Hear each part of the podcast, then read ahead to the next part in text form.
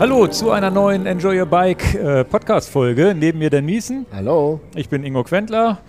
Und heute, ja, nennen wir es mal eine kleine Zwischenfolge. Ja.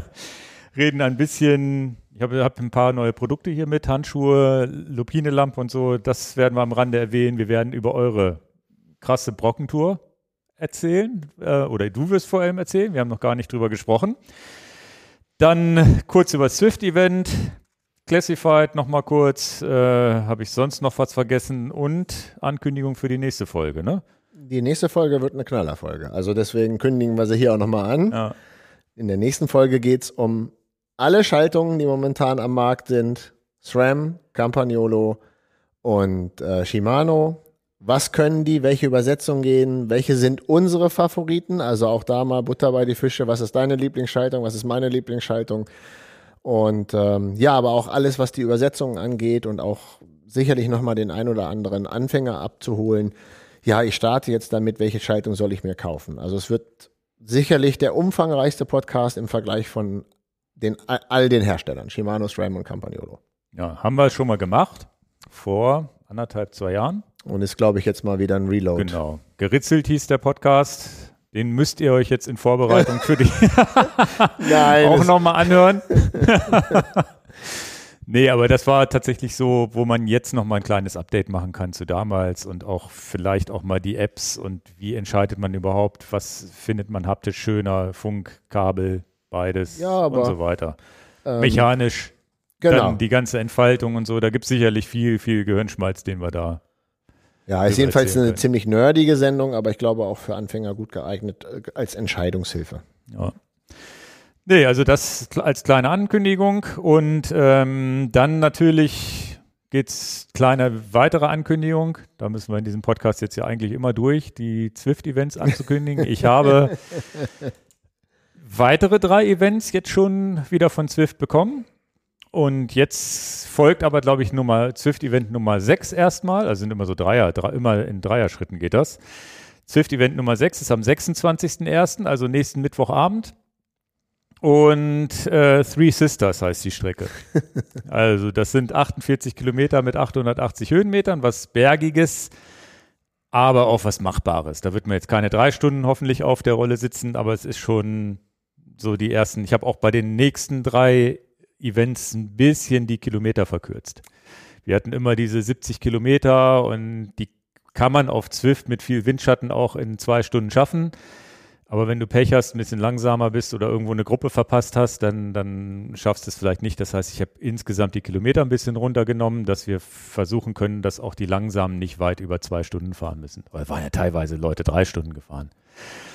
Also das in Zukunft ein bisschen abgeschwächt, aber jetzt kommt noch mal so ein schönes Knallerding mit, mit Höhenmetern. Das wird steil, ne? Wenig Kilometer, 880 Höhenmeter ist immer steil, aber auch nicht zu schlimm. Alp du Zwift ist noch nicht dabei. Das heben wir uns als Saisonfinale irgendwie. Oder Bin ich ja noch nie gefahren. Alp du Zwift nicht? Ich habe das jetzt am Wochenende, habe ich das wieder in, im Rahmen der Tour, Tour de Zwift. Heißt das Tour de Zwift? Ja, ich glaube. Tour de Zwift gefahren. Ähm, müsstest du eigentlich mal machen. Könnte, Ja. Könnte dir sogar Spaß machen. Okay. Also apropos Spaß, viele Leute wissen das ja, dass ich sonst nicht bei Zwift unterwegs bin, aber fahre dir gerne diese Rennen mit und auch wenn ich für diese Fantasy Du sagst du mal Rennen, dabei ist es ja, ja, ist ja ein so Event. Social Ride. ja, genau. ja, sage ich immer, ja, weil ich das immer so sehe. Und ähm, jetzt hast du mich aus dem Konzept gebracht. Ach so, und ich bin eigentlich immer so ein bisschen skeptisch mit diesen Fantasy-Welten, die so künstlich sind und muss mich revidieren. Diese künstliche Welt von Japan fand ich knallermäßig. Ja, Also es haben aber auch, glaube ich, viele Leute geschrieben, dass sie Japan toll fanden. Mercury Islands oder wie das heißt. Und da gab es ja jetzt, das war die Strecke, die sie im Dezember auch erst rausgebracht haben, da wirklich durch Neon Japan, also Neokyo, glaube ich, das an Tokio Das heißt, das sind angelehnt. auch noch nicht viele Leute gefahren. Naja, wahrscheinlich sind schon viele Leute gefahren, aber es ist jetzt relativ frisch, ist die frischeste Map jetzt in, in dem Spiel. Also, wenn wir es mal als Game bezeichnen. Naja, Spiel und Rennen und Veranstaltung, ja, also bei uns ist es ja eher ein Social Ride, das geht um nichts. Ja, wir versuchen immer so verschiedene Gruppen zu machen. Letztes Mal sind, sind wir beide sogar zusammengefahren, das erste Mal. Was ich auch nicht weiß, warum, hast du dich zurückfallen lassen. Naja, ich habe ja, ich habe ja die Maßgabe war ja bei mir, dass ich wirklich gesagt habe, ich fahre jetzt mal ganz langsam los, dass die Gruppe zusammen bleibt. Und dann warst du aber zum Beispiel weg. Und dann musste ich euch, habe ich dann wieder eingeholt irgendwann. Und es war so, wo, wo es ja so ein bisschen im Kreis ging, wo ganz viele Sprintwertungen mit waren. Der Spaß bei der letzten Strecke war ja immer mal zwischendurch diese Sprints zu machen. Ja. hab, und das hat ja, tut ja mir viel mehr weh, als ein steady, schnelles Tempo zu fahren. Und ich glaube, acht, neun Mal. Und äh, dann habe ich versucht, die 1000 Watt zu knacken. Und was, wo warst du eigentlich denn? 866 oder so. Mehr habe ich nicht geschafft. Ein bisschen üben, das klappt schon. Dafür habe ich die, habe ich in, trete ich diese 800 Watt auch fünf Sekunden lang. Aber ich schaffe es nicht, diesen Peak auf 1000, über 1000. Ich, vielleicht ist es auch nur Übung, keine Ahnung. Ist garantiert eine Übung. Ich, also, ich werde da, werd das weiter probieren, aber die Beine haben trotzdem schön wehgetan. Wenn du das nie machst, ich mache das ja auch nie. Ja, ja, ja. Und äh, so, wie gesagt, wenn es berghoch geht, das müsste bei den Three Sisters wird es auch so sein, da weiß ich nicht, ob das mit den Gruppen überhaupt irgendwie geht, weil berghoch Wie viel Höhenmeter? 880 auf 48. Ah, das wird nicht so gut klappen. Ich glaube, da. Die Anfahrt wird man noch zusammenfahren können. Dann kommt schon ein kleines steiles Stück, weiß ich, bevor so eine Brücke ist, wo es schon 10 Prozent werden. Und da wird es wahrscheinlich sich alles so ein bisschen auseinanderziehen. Wir werden mal gucken. Aber auch mal wieder eine andere Art der Herausforderung. Und das ist ja auch ein, gar nicht so einfach bei Zwift mit den verschiedenen Strecken irgendwie mal verschiedene Herausforderungen äh, zu machen. Jetzt wie zum Beispiel diese Sprintgeschichte, jetzt mal wieder ein bisschen bergig. Aber macht immer Spaß. Also immer noch krass. Wir haben immer so roundabout 500 Fahrer. Vielen, vielen Dank, dass ihr alle dabei seid. Und bis jetzt hat sich auch noch keiner so richtig beschwert. Warum auch beschweren?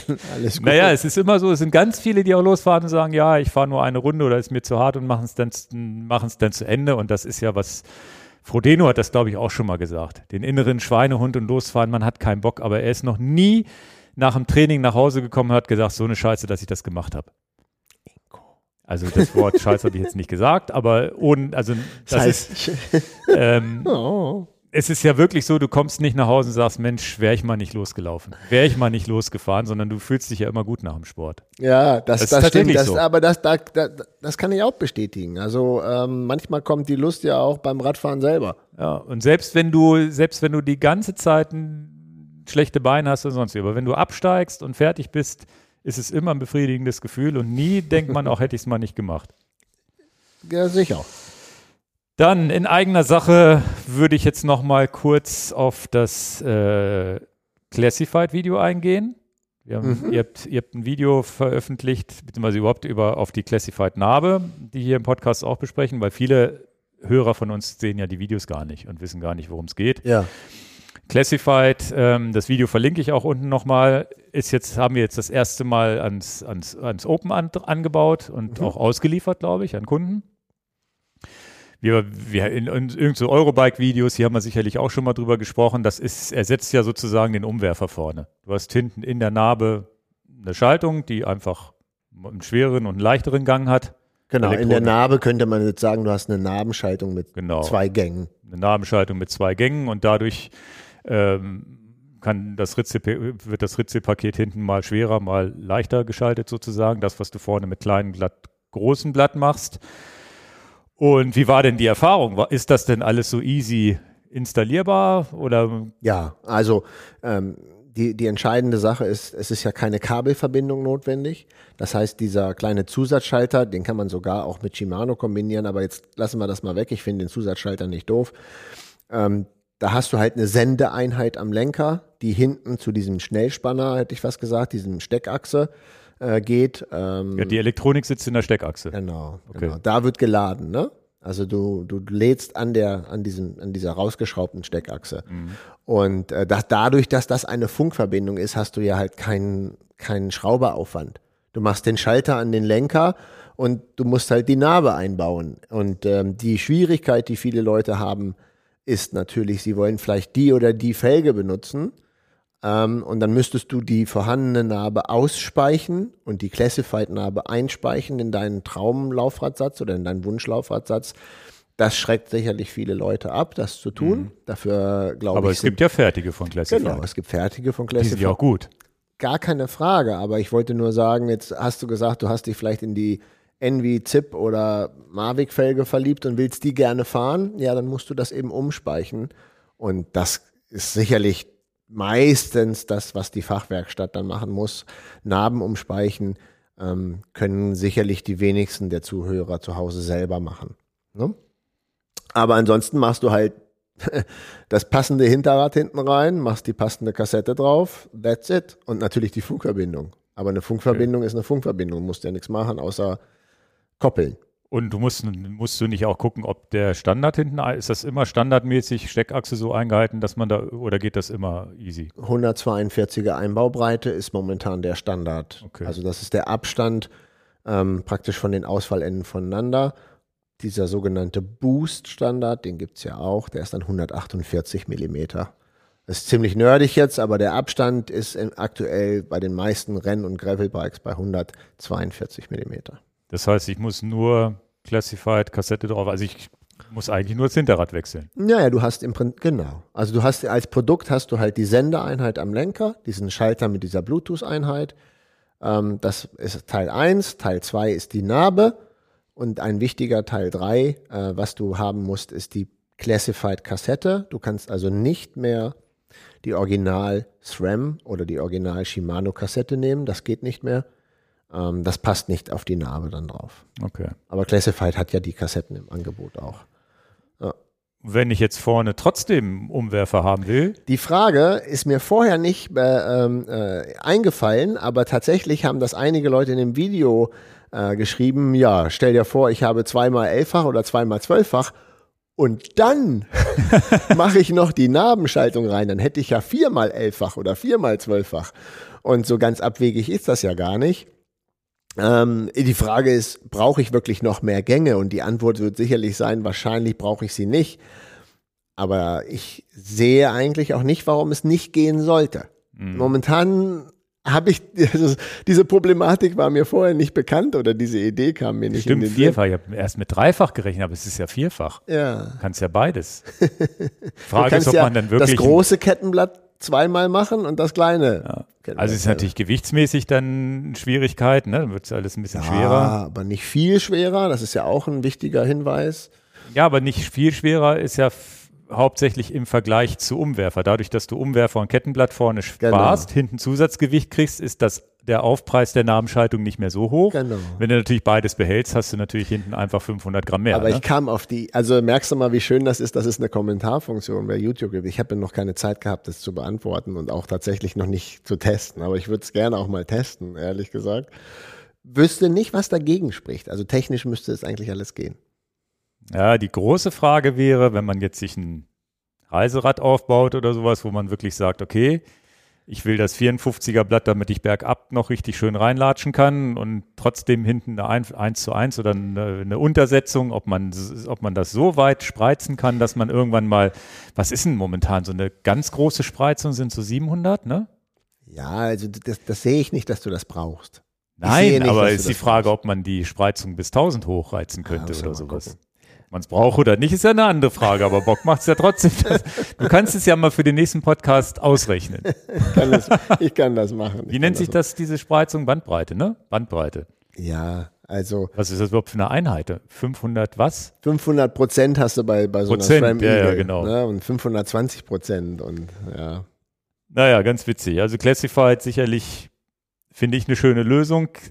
Schaltet lautlos meines Wissens und bei voller Last, was du mit dem Umwerfer auch nicht machen kannst. Genau, der große Vorteil ist, dass du natürlich überhaupt keine Rücksicht nehmen musst äh, und irgendwie vom, vom, vom, vom Pedal gehen musst. Wenn du den Umwerfer machst, sollte man nicht immer mit vollem Druck auf, dem, auf der Kette den Umwerfer betätigen. Äh, ist sowieso auch ein Tipp für, für viele Anfänger jetzt hier. Nehmt ein bisschen den Druck raus, wenn er den Umwerfer schaltet, da, um zu vermeiden, dass die Kette runterfliegt. Ne? Da hast du jetzt bei der Namenschaltung, brauchst du auf keine Rücksicht nehmen. Ne? Egal wie, einfach draufdrücken. Was ich ja auch wirklich noch spannend finde, ist das White, wenn man das sich so mountainbikig aufbaut und trotzdem damit mal Straße fahren will, was ja kein Umwerfer vorsieht, dass man auf einmal in Open White trotzdem mit Zweifachschaltung fahren könnte, wenn man es denn will. Was sind, hast du das mitbekommen, was die Kunden bewegt hat, das zu installieren? Nein. Habe ich haben, nicht. Haben die Kollegen müsste ich den, gemacht, ne? ich, genau, müsste ich den Verkauf. Äh das wäre ja nochmal interessant, die Beweggründe für, für so ein System. Und es ist natürlich auch hermetisch abgeriegelt, also wartungsfrei auch. Ne? Ja, ja, ja. Ja, und äh, wird, wird garantiert in dem Bereich, äh, ja, was heißt garantiert? Das wollte ich nicht sagen, das ist mir rausgerutscht. Ich hätte schon die Vermutung, wie bei jeder Narbenschaltung, das ist 100.000 Kilometer machst du mit dieser Narbe. Mhm.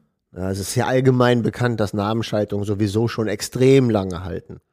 Oder auch überhaupt ein, ein, ein Getriebe hat ja nicht so einen Verschleiß wie Kette und, und Ritzel. Da, das ist ja alles auf extrem lange ausgelegt. Und 100.000 Kilometer, Leute, das müsst ihr euch immer noch mal klar machen, sind für Vielfahrer schon zehn Jahre. Und für, für ich habe jetzt irgendwie 5.000, 6.000 Kilometer im Jahr gefahren. Das heißt, ich würde ja 15 Jahre mit so einer Narbe fahren können. Das ist ja unvorstellbar im Verhältnis, wenn du dafür Ketten und, und Ritzel rechnest. Ja, am Verschleiß. Na gut, in dem Fall brauchst du ja Ketten und Ritzel trotzdem. Da, das steht schon, aber wenn du jetzt überlegst, so eine Narbe hat ja keinen, kein, also das kostet dich wirklich ja nur einen Bruchteil. Dann auf diese vielen Kilometer gerechnet. Ja. Naja, und was ich so gehört habe, ist ja Classified, dadurch, dass es eine Zweifachnarbe ist, auch nicht so dieses Gefühl wie bei so einem Straßenfahrrad mit Narbenschaltung, dass du das Gefühl hast, es ist ineffizient, es ist ja trotzdem hocheffizient, das System. Ne? Genau, das heißt ungefähr so drei Prozent Verlust. Okay. Ja.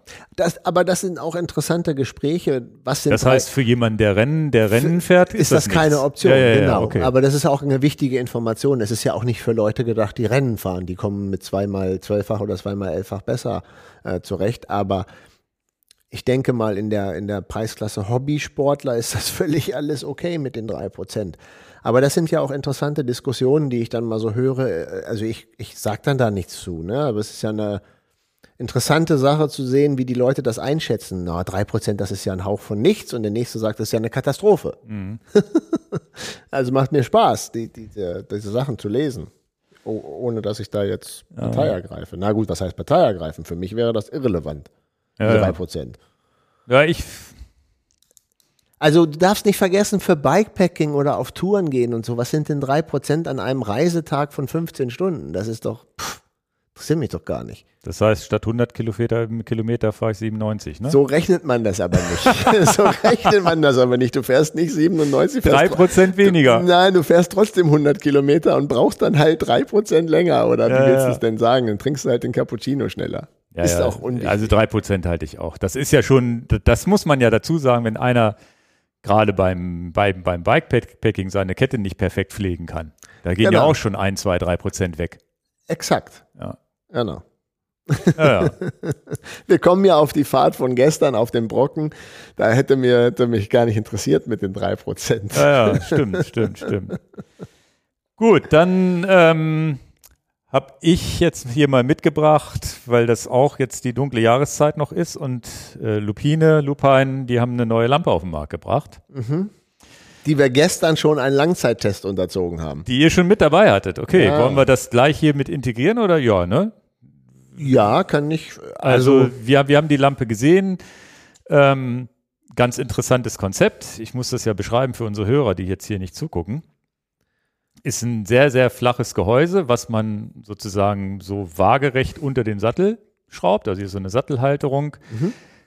Ohne irgendwas klemmen zu müssen, einrasten zu müssen per Magnet, was ich cool finde. Das heißt, gerade wenn du so ein Alltagsrad hast oder ein Rennrad, zack, rausziehen, reinziehen. genau, genau.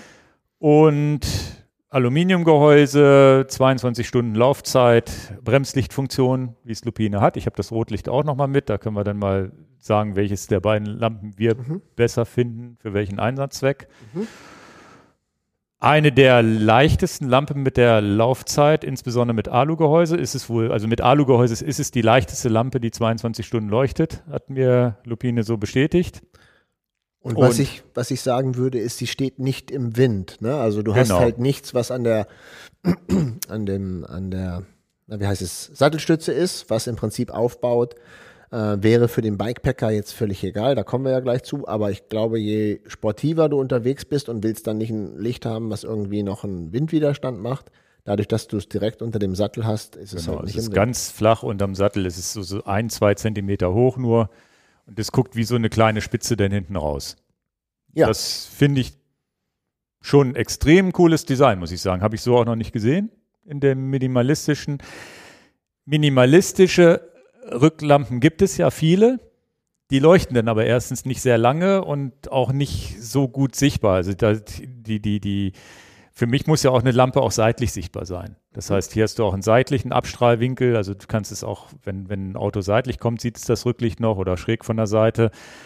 Habe ich so in der Form noch nicht gesehen und insbesondere nicht halt mit dieser langen Akkulaufzeit. Das ist halt ganz wichtig. Genau, wir können jetzt ja auch über Vor- und Nachteile äh, berichten. Ein paar Nachteile hat die Lampe ja auch, aber den, den massiven Vorteil ist ja bei der kleinen Größe, die lange Akkulaufzeit ist eine Sensation, ehrlich gesagt. Ja. Mhm. Das ist schon mal der erste richtige Finde ich, Vorteil. Finde ich richtig cool. Du kannst sogar in den Einstellungen das verschiedene Helligkeitsstufen noch eingeben, kannst das Bremslicht anschalten und ausschalten und es ist sogar ein Lichtsensor drin, das heißt, du kannst die Lampe sogar automatisch steuern. Das heißt, wenn du jetzt wirklich ähm, sagst, du brauchst tagsüber kein Licht, dann geht es automatisch tagsüber aus. Ja, und man vergisst es dann vielleicht, wenn man in die Dämmerung fährt, oh, ich muss ja anhalten, mein Rücklicht Ja. anmachen, ne? Naja, sowas wie, wie, wie Trondheim Oslo damals. Da haben wir, glaube ich, manuell abends unsere Lampe angeschaltet. Das hättest du hier dir gar keine Gedanken. 22 Stunden Laufzeit.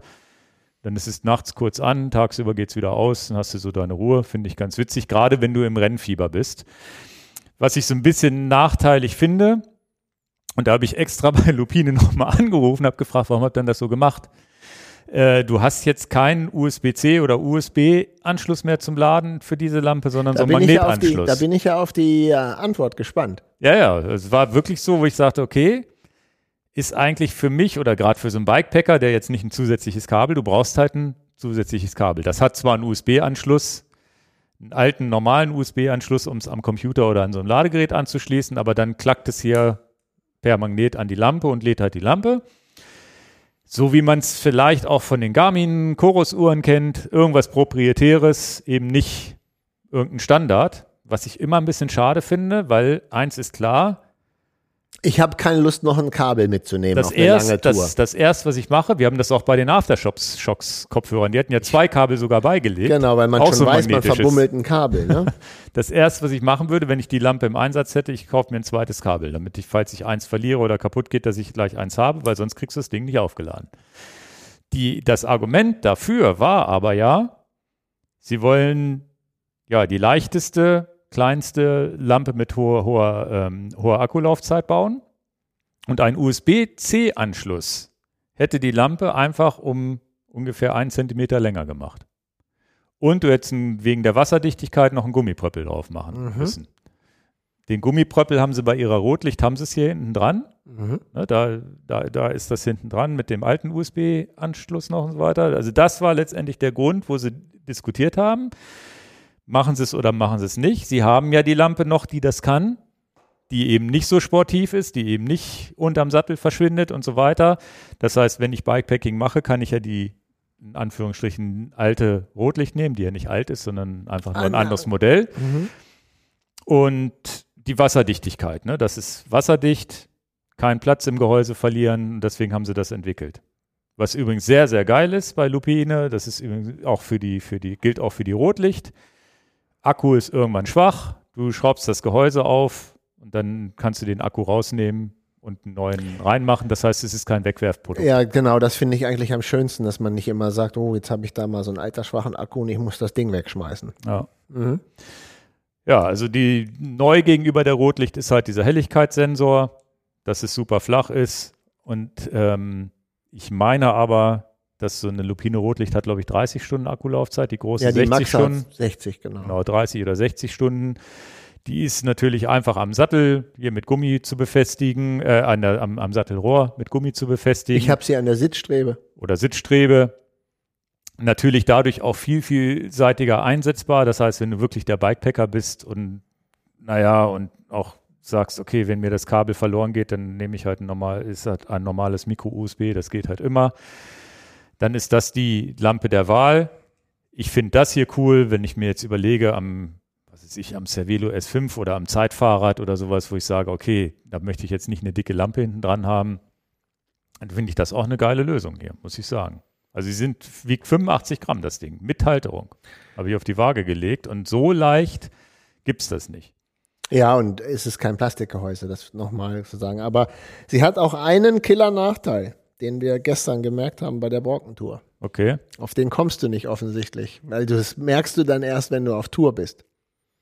Und der Killer-Nachteil ist, für super schlechtes Wetter gibt es ja unheimlich viele Leute, die, manche Leute wissen nicht, wovon wir reden, wir erklären das gleich auf, die so ein Plastikschutzblech, nennt man S-Saver, so an den, an den Sattel dran machen wollen. Dass im Prinzip da so ein minimaler Spritzschutz für den Popo ist, dass nicht alles hochspritzt.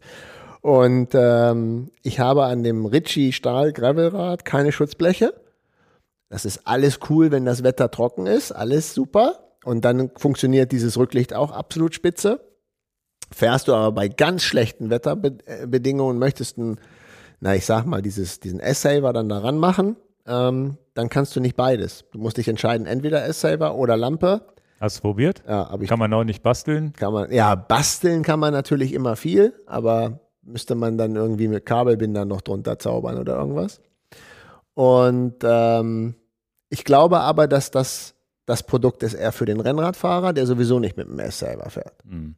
Das, von daher sehe ich das jetzt. Es ist, Es ist aber, auch als Rennradlampe. Es ist die Rennradlampe, um Genau. auf der Straße gesehen zu Genau. werden. Also von daher ist es auch so, der Rennradfahrer und der dich dann vom Gravelfahrer unterscheidet oder der sehr sportive Fahrer oder derjenige, der fest verbaute Schutzbleche Ja, hat. oder so wie ich. Ich mache ja immer eins an die.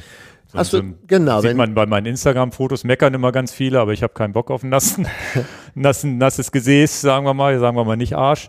Ähm, dann dann, ähm, dann, dann habe ich halt ein richtiges Schutzblech und dann geht das auch. also du hast auch ein abnehmbares Schutzblech, aber das liegt tiefer ja. und dann ist es auch wieder kein Problem. Aber auch da musst du gucken, dass du dann Varia, Radar und sowas noch dran kriegst. Genau, genau.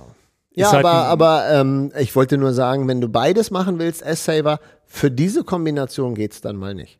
Ja, aber da, da würde ich ja fast sagen, man kann hier wahrscheinlich tatsächlich sich was bauen, ne? Dass man es genau so, dann hätte man Sleek. Also- Also, ich glaube, da würde ich so ein S-Saver oder irgendwie so ein Produkt gibt es ja Du, auch du müsstest halt ein basteln. bisschen mit Schere und so kriegt man es vielleicht hin. Sonst mit, mit diesem Magneten finde ich ganz witzig. Ich wäre aber auch eher der Rotlichttyp. Ich würde weiter die Rotlicht benutzen. Bei mir ist das ja meistens die Lupine-Lampe dann ein Zusatzlicht, weil ich ja doch fast immer mit dem Varia-Radar fahre. Mhm. So eine Tour, die ihr jetzt gemacht habt, könntet ihr aber ja mit dem, würde das Varia-Radar gar nicht aushalten bei der Kälte. Das wäre nach fünf Stunden alle. Ähm, Ja, wenn ich. es denn nur, wenn es mit Beleuchtung nutzen würdest. Deswegen Mhm. ist es auch nicht doof, Licht und Radar zu trennen. Es gibt ja auch dieses Radar ohne Licht sogar, aber ich, Das, das, das würde ich jetzt nicht kaufen. Ich würde das Radar grundsätzlich mit Licht kaufen. Ähm, ich benutze ja den, den ähm, Edge, Edge 10, 1030 Plus. Der kann dann sagen, entweder das Licht anlassen oder das Licht ausschalten. Ich habe in Erinnerung, dass das bei Wahoo nicht geht, dass man es Nee, bei es geht Wahoo nur nicht mit steuern einem kann. Garmin-Gerät, genau. Und mit dem Karoo Hammerhead geht das auch. Der geht das Karoo- mittlerweile? Also Olaf hat gesagt, er kann seins auch ein- und ausschalten. Ja, das ging eine Zeit, lang- kann mit einem Update gekommen sein, genau. Und ähm, dann kann ich ja sagen, wie ich es benutzt habe. Ich bin, äh, wir sind gestern äh, zehn Stunden unterwegs gewesen. Davon sind wir acht Stunden gefahren. Zwei Stunden haben wir Filmaufnahmen gemacht und beim Bäcker verbracht. Und äh, ich habe mein äh, Garmin Radar komplett auf Radar, aber ohne Licht benutzt. Ähm, nur, nach, nur am Start ungefähr eine Stunde mit Licht. Dann äh, erst wieder Torfhaus nach Braunlage, auch ungefähr so 20 Minuten benutzt. Und habe ansonsten nur dieses C14 von Lupine als Licht benutzt. Und mein Radar hat im Prinzip die 10 Stunden durchgehalten. Das ist auch der Witz. Gibt ja dieses, das Radar ohne Licht und das Radar mit Licht. Ja, Radar ohne Licht hat ja einen kleineren Akku drin, weil es ja das Licht nicht so nicht braucht. Das hält nämlich auch nur acht, neun Stunden, ja das, ist ja ein, das ist ja ein Profi-Tipp hier. weil es das kleine ist. Wenn du das große nimmst und sowieso ein Edge-Gerät vorne hast oder eben den, Und kannst den das Licht ausschalten. kannst das Licht ausschalten, Ah. hast du immer mehr Akku, wenn du den großen kaufst. Mensch, mit Licht Ingo, jetzt haben wir ja, jetzt haben wir ja einen Profi-Tipp gegeben. Kauf ja. es trotzdem mit Licht und schalte das Licht aus. genau. Ah, Also ich finde tatsächlich, weil ich immer mit Ra Varia Radar fahre, würde ich das hier als Zusatzlicht anbringen. so sehe ich das auch. Einfach, weil ich beim Radar immer mal Angst habe, dass es ausfällt oder dass ich es vergessen habe zu laden. Dann habe ich immer noch ein Backup.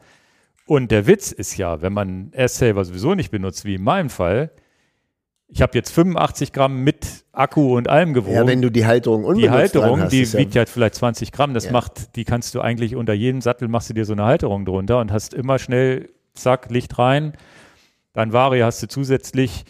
Ist auch natürlich wie immer kein Billigprodukt, aber für diese, ja, für ein Aluminium hochwertiges äh, Rücklicht auch, finde ich, nicht übertrieben teuer. Ich glaube so 120, 130 Euro, wenn ich es Genau. richtig im Kopf habe. 120. 120. Da gibt es auch andere Lampen, die weniger können, die auch im 100-Euro-Bereich liegen. Also das, das halte ich für gut. Was man noch dazu sagen muss, man könnte auch, es gibt auch so eine ganz kleine Sattelhalterung, die auch nichts wiegt, um die Rotlicht unterm Sattel. Aber die ist dann nicht ganz so aerodynamisch. So fair muss man schon Die sein. hängt dann im Wind voll, ja, ja. Naja, nicht voll im Wind, weil unterm Sattel ist es immer nicht so ganz genau, voll ist im nicht Wind. schlimm. Aber ähm, das würde ich dann wiederum nicht machen. Da würde ich jetzt ist- auf das neue Ja, Produkt also gehen. wenn ich es unterm Sattel befestigen wollte, ist es hier natürlich auch, es muss es einklicken, dann hast du hier so ein kleines Ding, um es wieder rauszumachen. Das ist ein bisschen fummeliger. Das ist halt wirklich eine sleeke Lösung. Werden Bis wir auf diesen noch Magnet, äh, dieses Magnetladeding. Das ist so das einzige, ja, wenn's, wenn du wirklich durch den Kaukasus zehn Tage lang fährst oder so, dann wäre es halt das nicht. Nee, dann müsstest du das Kabel mitnehmen. Das, das würde ich dann auch wirklich nicht machen. Ja, aber ich dachte, das ist ja immer das, wir schaffen ja die Videos immer nicht rechtzeitig fertig zu kriegen. Wahrscheinlich irgendwann, wenn, wenn der Sommer kommt, haben wir das Video fertig. Aber es kommen immer wieder Fragen auch zu den, zu, zu, Lubi, zu, zu Lupine äh, Nano und solche Sachen. Wir haben das Video hier im Podcast, kann man da zumindest jetzt schon mal schnell drüber reden und Absolut. insbesondere, wenn ihr schon damit gefahren seid. Und äh, dazu noch mal ganz kurz auch das Feedback noch. Das äh, haben wir dann damit abgehakt schon. Das Video kommt noch. Aber 10 Stunden das äh, C14-Licht von Lupine Dauer dran. Nicht ein- und nicht ausgeschaltet. Ja, das dauerhaft angeschaltet. Das war beim Zehn Stunden Rotlicht Licht. auch. Beim Rotlicht, diese, diese, diese Tour da, eine 24-Stunden-Tour, die wir gemacht haben. Du schaltest das an und schaltest es nie aus und es läuft einfach. Das ist wirklich äh, ein Gewinn. Akkulaufzeit. Hier kann man das übrigens sehen auf dem, also die Leute, die das hinten sehen, da ist rechts stehe ich, da siehst du beides leuchtet. Ja, ja, okay. Und sieht man auch, wie schön das von der Seite leuchtet. Ja, ja, du siehst es genau von der Seite. Das können wir gut als, als Werbebild. Das. Ralvaria Radar leuchtet übrigens auch ganz gut zur Seite. Ja. Und es ist, glaube ich, laut Straßenverkehrsordnung auch nicht verboten, mehrere Rücklichter zu haben. Ne? Darf man unendlich viele anbringen, oder? Äh, äh, Gibt es stellst da du- eine Regel? Ich glaube nicht. nicht, dass wir den Leuten jetzt hier Sachen erzählen, die gar nicht legal sind. Also habe ich noch nie Ich gehört. also ich glaube, du kannst zwei, drei, fünf Lampen anbringen. Darfst halt, da müssen halt nur alle Also die, die, die STVZO-konform Challenge sein. für nächstes Jahr ist dann äh, mit dem mit dem ersten mit dem ersten zwölften fangen wir an mit einem Licht und am 24.12. mit 24 Lichtern. ja, genau. Na gut. lassen wir uns noch was Schönes einfallen. Jedenfalls ein schönes Update als Produkt und dann habt ihr hier im Podcast schon mal drüber gehört. Gut, dann habe ich ein kleines weiteres Update, was auch zur Kälte und Dunkelheit und so weiter passt. Was du ja zum Glück nicht brauchst, weil du keine kalten Hände kriegst. Du hast ja, hast ja erst eher die Fußproblematik. Ich glaube, Olaf hat auch kein kalte Hände-Problem gehabt, ne? Hat der beheizbare Handschuhe? Nee, aber der, äh, Olaf hat auch kalte Füße-Probleme. Okay. Naja, also es gibt ja, wir haben bisher immer zwei Sachen beworben, weil wir die geil finden und auch nur die im Shop. 37 waren die beheizbaren Handschuhe, die ich gut fand, die ich auch immer gefahren bin oder auch immer noch fahre. Und von Lenz, das ist eine Firma, die sich auch auf Heiz, beheizbare Klamotten spezialisiert hat, die Socken. Die Lenz, äh, die Lenz Heat Socks, die trage ich jetzt schon seit fünf, sechs Jahren, schon weit vor der, vor der Enjoy Your Bike Zeit. Ähm, halten immer noch und, und so weiter und sind die besten Socken, weil die, das ist die einzige Heizsocke, wo es, wo die, die letztendlich, ja, so um den Zeh herum wärmt. Und das Wichtige ist tatsächlich, dass über dem Zeh, über den Zehspitzen vorne die Wärme sitzt. Man muss sich das immer bei beheizten Sachen immer so vorstellen. Das ist nicht so, als würdest du sagen, ich fahre jetzt mit warmen Füßen durch die Gegend, aber es, du fährst halt auch nicht mit kalten. Die, die Wärme spürst du nur, wenn du die Socken anziehst und in der Wohnung stehst, genauso wie bei den beheizbaren Handschuhen. Während der Fahrt merkst du nicht, dass die beheizt sind. Das Gute ist aber, dass die Kälte nicht so durchkommt. Das, äh, das ist die Funktion von, von, von den Socken und auch von den Handschuhen. Bei den Handschuhen, ich habe auch beide Modelle tatsächlich hier mal mitgebracht, ähm, waren die 37 bisher die einzigen, die funktioniert haben. Und ich habe, das habe ich hier schon mal im Podcast erzählt, ich habe hab fünf, sechs verschiedene Handschuhfirmen ausprobiert. Also auch. Ja, du hast ja auch massiv Probleme mit kalten. Genau, wo ich mich auch nicht mehr genau dran erinnere. Und bei mir ist es so, ab, ich, ich habe auch so einen Hestra-Handschuh, den, den fährt hier Matthias, der hat mir den irgendwann mal früher gezeigt. Das ist so ein, so ein riesen Oschi mit, mit drei Fingern drin und nur die beiden Finger draußen. Mit dem bin ich früher gefahren, als es noch erst entweder es gab noch keine beheizbaren Handschuhe oder ich wusste nicht davon. Dann bin ich damit durch den Deister gefahren, da konnte ich so halbwegs mit überleben. Und ähm, Überleben.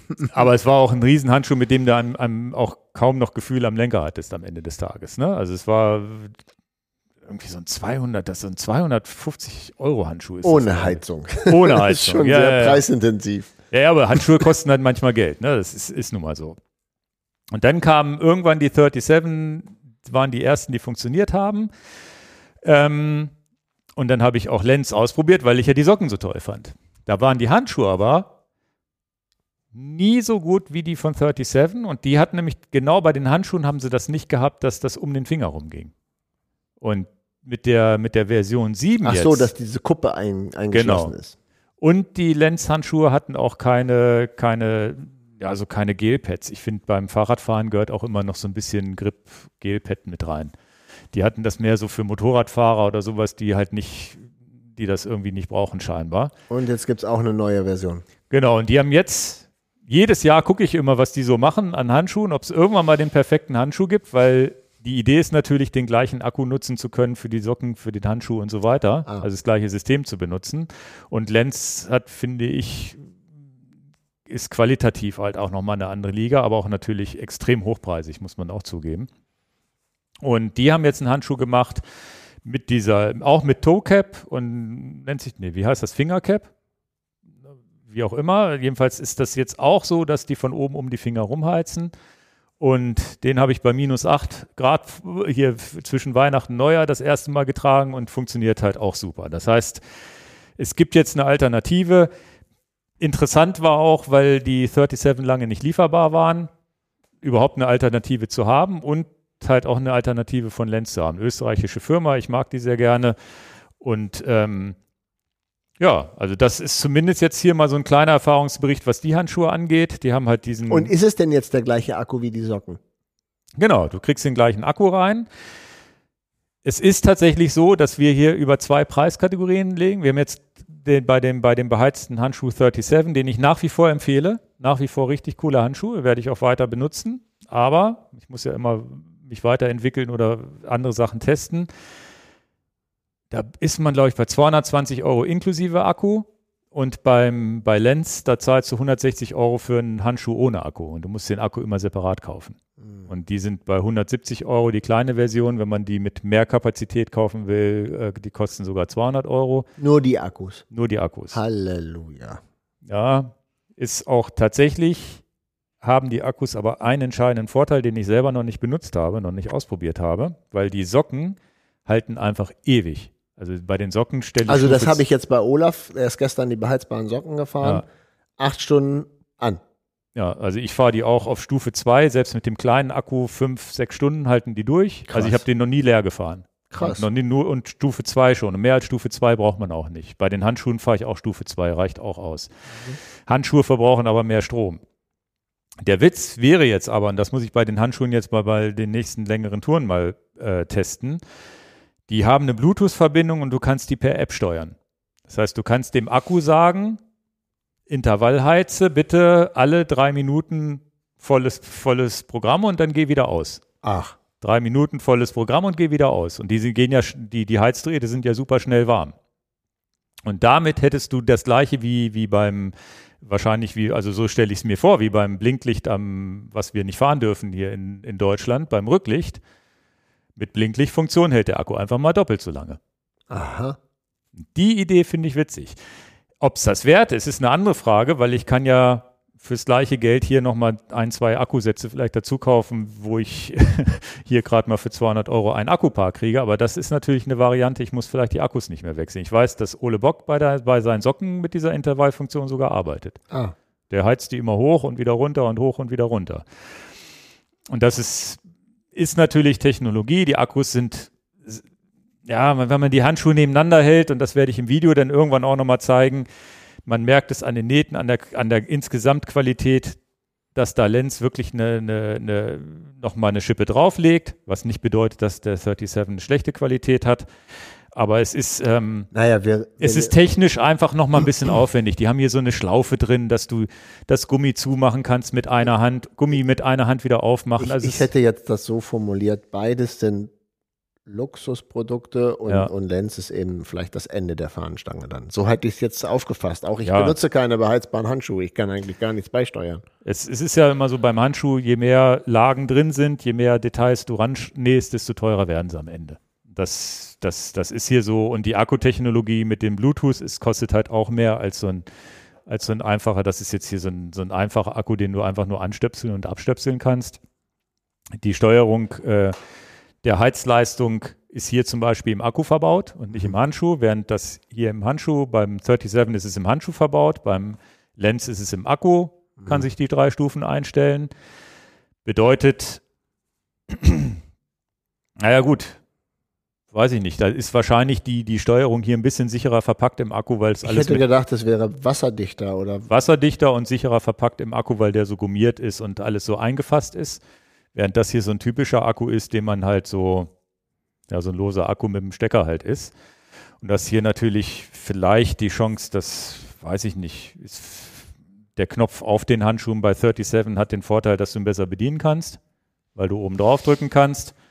Ja, Dafür ist er bedienst abgekoppelt du, bedienst du denn den Akku während der Fahrt? Nein. Du stellst den ein und dann fährst du los. Naja, die Heizleistung schon. Manchmal bin ich da schon am Drücken. Okay. dass ich sage, okay, jetzt habe ich, mache ich mal auf Stufe 1 drunter, weil es jetzt sind irgendwie morgens fährst du beim 1 Grad los, dann sind 5 Grad, dann brauchst stellst du vielleicht sogar aus. Okay.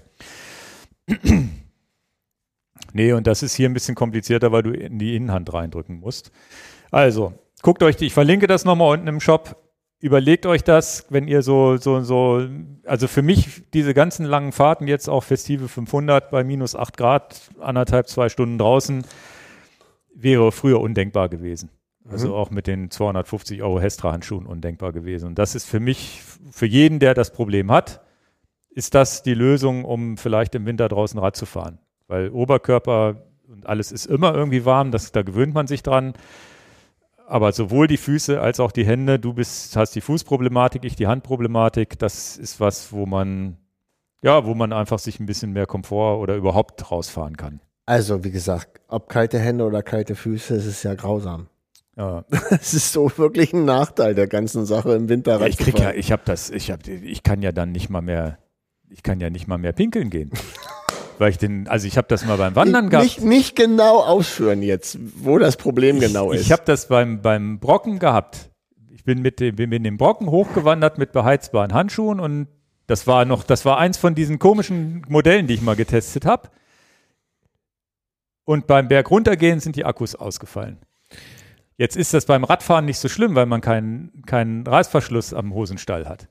Aber versuch mal mit zugefrorenen Händen den Reißverschluss wieder zuzukriegen. Ich dachte ich, oder beziehungsweise auch den Knopf. Ich dachte, ich muss jetzt mit offener Hose weiter wandern. Was nicht so schlimm wäre. Nee, in meinem Fall nicht. Wäre schön anzusehen, aber also das ist tatsächlich Bingo. Das, wir haben irgend, ja, irgendeine komische Anekdote muss ich ja auspacken hier. Nein, also es ist tatsächlich so, das geht ja nichts mehr. Mit, also wenn das wirklich, wenn die ja, eingefroren ja. sind, Und vor allen Dingen beim Fahrradfahren kommt ja noch hinzu, du möchtest ja jetzt mal nicht ums Pinkeln mal sagen, man muss ja auch bremsen können, ja, wenn ja. du die Hände kaum noch zusammenkriegst, weil sie eingefroren sind. Also für mich ist das ein Segen und deswegen nachdem, also ich, ich kenne einen anderen Podcast, da hört, da, da hat einer irgendwie alle drei Wochen neue, neue Kopfhörer, die er vorstellt und testet. Äh, so in ihr und äh, over ihr Kopfhörer und sonst wie. Der ist absoluter Spezialist da drin. Ich habe mittlerweile alle, alle Handschuhe durch und ich dachte, dass äh, und wenn mich was überzeugt, dann kommt es in den Shop und auch wenn natürlich ich weiß, dass den Lens, der, der ist einfach zu, zu teuer für viele. Und auch der 37, da sagen manche Leute, das kann doch nicht wahr sein, für 220 Euro einen Handschuh zu kaufen. Verstehe ich schon. Kann ich auch alles nachvollziehen. Ähm, ist, ist, ist auch so, ist, ist viel Geld und es wird alles elektro elektronifiziert. Aber für mich ist es die, die Lösung, um eben mal Rennrad. Im Wald ging das immer noch mit den Hestra. Bei der Bergauf wär- wärmst du dich auf. Das meinst du auch, auch die Brockenwanderung. Berghoch geht das noch, aber wenn ich, wenn du Berg runter, wirst du ja gar nicht mehr warm. Ja. Nee, also ganz, ganz interessant für euch, hoffentlich. Ich hoffe, dass ich da auch mal so ein kleines Vergleichsvideo machen kann, in die Kamera halten. Nur, das wird zu spät sein, dann ist Sommer. Ich glaube, das mache ich dann zum Winter hin. Weil wenn ich jetzt in drei Wochen, das ist ja tatsächlich so, also wenn, wenn man jetzt noch einen beheizbaren Handschuh und draußen fahren will, hast du jetzt noch ein, zwei Monate Zeit. Ab März geht das dann ja wieder ohne. Bei mir ist so die Schwelle so bei 5 Grad. Bei 5 Grad und dann warm. Das ist schon ziemlich, aber selbst, das ist schon ziemlich warm eigentlich. Ja, aber da, selbst da muss ich schon richtig warme Handschuhe anziehen. Da kann ich nicht die dünnen anziehen. Ja, ja, ist ja, ist ja völlig okay. Ich habe das Problem mit den Füßen. Ja. also so. Ich verlinke die beiden unten, könnt ihr euch angucken. Und ähm, da haben wir jetzt auch wirklich, ja, muss, ist wirklich immer so eine, so eine Überlegung, ob man das mit ins Sortiment nimmt oder nicht. Gut, bevor wir zum, zum Brocken kommen, jetzt noch eine Hörerfrage, die wir hier haben, die ich gerne von dir beantwortet haben möchte. Ja, ich habe sie gelesen, aber. Der Jan hat uns geschrieben, ich habe mir ein Fahrrad selber zusammengestellt, alle Einzelteile, Rahmenschaltung, Namen, Felgen und so weiter und selber zusammengebaut. Helden.de versichert das Fahrrad nicht, da es als Eigenbau zählt. Zitat aus meiner Nachfrage, Sobald du ein Fahrrad aus Einzelteilen zusammensetzt, ähm, gilt das als Eigenbau und Schutz ist nicht, Schutz kann nicht ab, also kann über unseren Schutz nicht abgesichert werden. Das war als Helden.de. Helden.de ist eine Fahrradversicherung oder die machen viele Versicherungen, habe ich gesehen. Ähm, und dann war halt die Zusatzfrage nach diesem Wortlaut, sind alle Fahrräder von euch, die in irgendeiner Form custom aufgebaut werden, nicht versicherungsfähig? Also jetzt, wenn ich jetzt ein, wir ein Rad für einen Kunden aufbauen, was weiß ich, in Open mit der und der Schaltung und dem und dem Laufradsatz. Ja, und ähm, genau, auch bei anderen Versicherungen, zum Beispiel Hepster, habe ich immer die Klausel gefunden, ausgenommen sind Eigenbaufahrräder. Ja, hast du da eine Antwort zu? Ich habe doch tatsächlich bei helden.de vorher angerufen vor diesem Podcast, weil ich nicht genau wusste, und, und wo der Haken da drin ist. Und jetzt bin ich aber Selbstbau und Individualbau sind tatsächlich versicherungstechnisch zwei verschiedene Paar Schuhe. Okay. Und äh, was eine Versicherung nicht möchte, ist genau das, was er getan hat. Ich kaufe mir ganz viele Einzelteile, vielleicht auch noch in vielen unterschiedlichen Geschäften und äh, setze mich zu Hause hin und mache aus diesen Einzelteilen, wo ich auch trotzdem von all den äh, äh Einzelteilen die Rechnung habe, baue ich ein komplettes Fahrrad zusammen und sage dann aufgrund der eigen, allen zusammengestellten Quittungen, das ist der Wert meines Fahrrades. Das machen sie nicht mit. Mhm. Und mit äh, jemand anders zusammenbauen bedeutet das gleiche Spiel. Das heißt, du kannst jetzt auch nicht sagen, mein Nachbar ist aber Kfz-Mechaniker, der kann das viel besser zusammenbauen als ich. Und ähm, dann hat der es eben zusammengebaut. Der ist ja vom Fach. Geht auch nicht. Mhm. Ähm, Haben Sie da eine Begründung für angegeben? Ja, natürlich, äh, ich sag das mal durch die Blume lieb hier. Äh, mhm. Es gibt viele Leute, die vielleicht berechtigt sind, das zusammenzubauen, weil sie das auch wirklich perfekt können und warum auch immer, welche Qualifikation sie haben. Es gibt aber natürlich auch Möglichkeiten, dass Leute sagen, Mensch, das passt gar nicht zusammen, was du dir gekauft hast und sie es auch nicht fachgerecht zusammenbauen. Und da ist halt einfach eine Grauzone drin, die eine Versicherung als Risiko nicht abdecken kann. Und es ist ja, es ist ja klar, dass wir auch in unserem Freundeskreis Leute haben, die können perfekt Räder zusammenschrauben. Das wissen wir, dass die das können. Aber es gibt eben auch unheimlich viele Leute, wo du denkst, sag mal, kannst du den Zahnkranz nicht richtig festziehen? Der ist ja schon nach der ersten Fahrt wieder locker gegangen. Also, das ist für eine Versicherung ein untragbares Risiko und noch, noch schlimmer ist natürlich die Inkompatibilität von Teilen. Also wenn ich daran denke, wie oft wir die Diskussion haben, ist der Reifen tubeless fähig, ist die Felge tubeless fähig, passt das alles zusammen? Wie oft wir Kommentare als zigmal und zigmal und zigmal gefragte Gegenfrage wieder haben, obwohl wir der Meinung sind, das haben wir doch perfekt in einem Video erklärt, kommen wieder diese Fragen. Ich weiß manchmal nicht ein und nicht aus mit meinen Erklärbevideos. Wie soll ich es denn noch einfacher erklären? Dann weißt du, wo natürlich da draußen die, die Schwierigkeit ist hast du nicht verstanden, du darfst nicht eine Zwölffachkette für eine Elffachschaltung nehmen oder umgekehrt. Das, und, und da ist natürlich eine Gefahr, Teile miteinander zu kombinieren, die so nicht vorgesehen sind. Mhm. Insbesondere gilt das natürlich auch für Bremsleitungen, Bremsen, Bremssättel, Bremsflüssigkeiten und sowas. Aber das ist ja jetzt fürs normalerweise gestohlen werden des Rades und des Wertes ja nicht so wichtig. Ja, aber es ist natürlich, wenn was kaputt geht, ist es ja trotzdem so.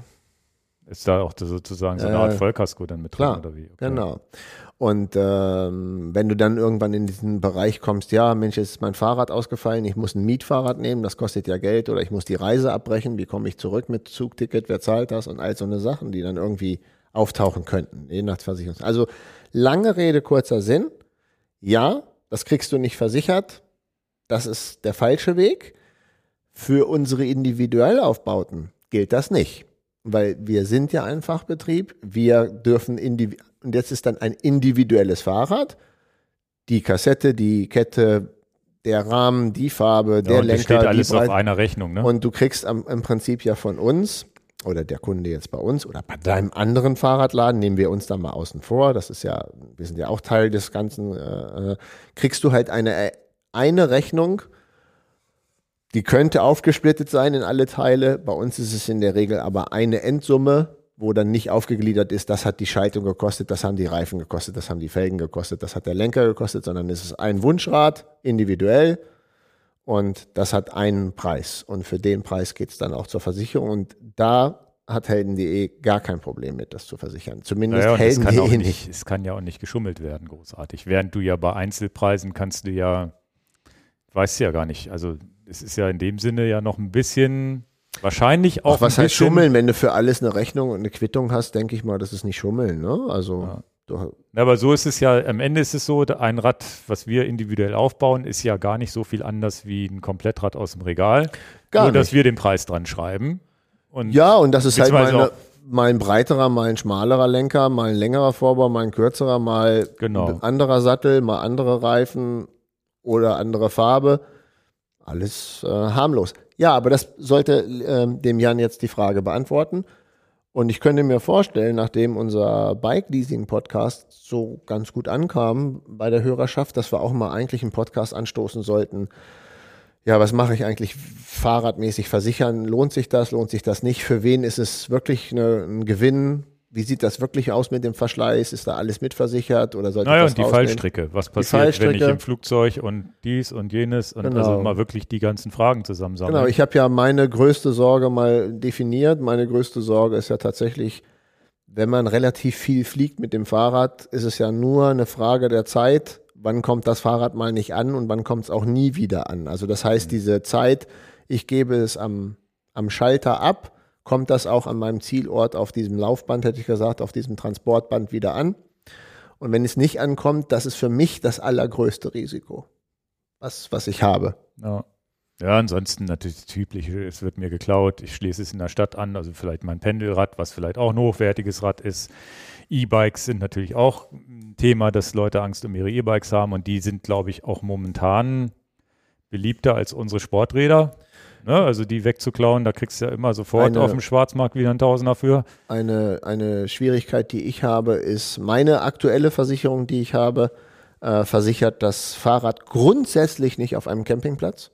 Grundsätzlich ausgeschlossen. Ach, werden da so viele Fahrräder geklaut? Grund- Wahrscheinlich. Ist Sonst grundsätzlich. Ja, ja, sonst würden sie es ja nicht machen. Ja, aber es ist natürlich ärgerlich, wenn du Bikepacker bist und sagst, Mensch, jetzt fahre ich auf den, auf den Campingplatz und dann habe ich neben mein Zelt mein Fahrrad. Das ist grundsätzlich ausgeschlossen. Campingplatz, egal ob du es anschließt oder nicht. Okay. Dieser Ort Campingplatz ist in meiner, steht drin in meinen Versicherungsbedingungen. Campingplatz ist ausgeschlossen. Und das ist natürlich für Radreisen ist ja absurd, dass mein Fahrrad dann nicht versichert ist. Ferienhaus wäre wieder versichert. Okay. Ja. Wo ich auch sage, ähm, ich glaube, also Bist du noch bei der VGH mit den Rädern? Nee, bin, bei, also bei dem Fahrrad bin ich bei Signali, das müssen wir jetzt ja wohl dann sagen. ich bin bei Signali Duna, was die, was die Fahrradversicherung angeht. Hausradversicherung bin ich bei der VGH, muss ich das jetzt hier alles sagen? Nee, musst du nicht. Und äh, helden.de äh, ist auch eine Option, die bei mir jetzt mal ist. Ich glaube, helden.de macht, macht äh, Campingplatz mit. Aber helden.de war jetzt doch beschränkt auf ein Rad, oder nicht? Das ist für mich eine große Schwierigkeit. Ich kann nicht für jedes Fahrrad, was ich habe, eine extra Versicherung abschließen. Dann werde ich ja, dann habe ich kein Gehalt mehr. Dann zahle ich ja nur noch Versicherung. Das, äh, ach so, das heißt, du kannst aber bei helden.de jedes Rad einzeln versichern. Ja, aber das kann ich nicht bezahlen. Und dann ist die Versicherung, das heißt, du musst dann mit dem Rad, was du versicherst, mit dem kannst du dann durch die Weltgeschichte reisen und hast es versichert, Genau, und ich kann, aber du kannst nicht das andere nehmen. genau. Und äh, welches Rad ich nächste Woche mit in den Urlaub nehme, das könnte sich, das könnte sich noch entscheiden. Und ganz billig sind die, oder sind, bist du so im 200er-Bereich, glaube ich, im Jahr, je nach für ein teures Rad, ne? Genau. Relativ teures. In der Regel 8000 Euro Fahrradwert kostet über die Versicherungen hinweg zwischen 200 und 500 Euro Versicherung. Das ist ja schon richtig Geld. Natürlich ist es auch richtig Geld, aber ein 8000 Euro Fahrrad nochmal kaufen zu müssen, kostet auch richtig Geld. Muss man sich denn mal ausrechnen, wenn du jetzt jeden, je, wenn du jetzt zehn Jahre jedes Jahr z- fünf- 500 Euro weglegst, dann hättest du sie fast schon. Ja, das, das ist ja. Soll ich, soll ich jetzt, wir greifen dem vor, aber soll ich, ich bin hier nicht der Versicherungsfachmann und nicht der Versicherungsvertreter. Aber ist das nicht der große Scherz einer Versicherung, dir eine Möglichkeit zu geben, dich für einen sehr unwahrscheinlichen Fall Ja, ja. abzusichern? Nee, ist klar, das ist ja das.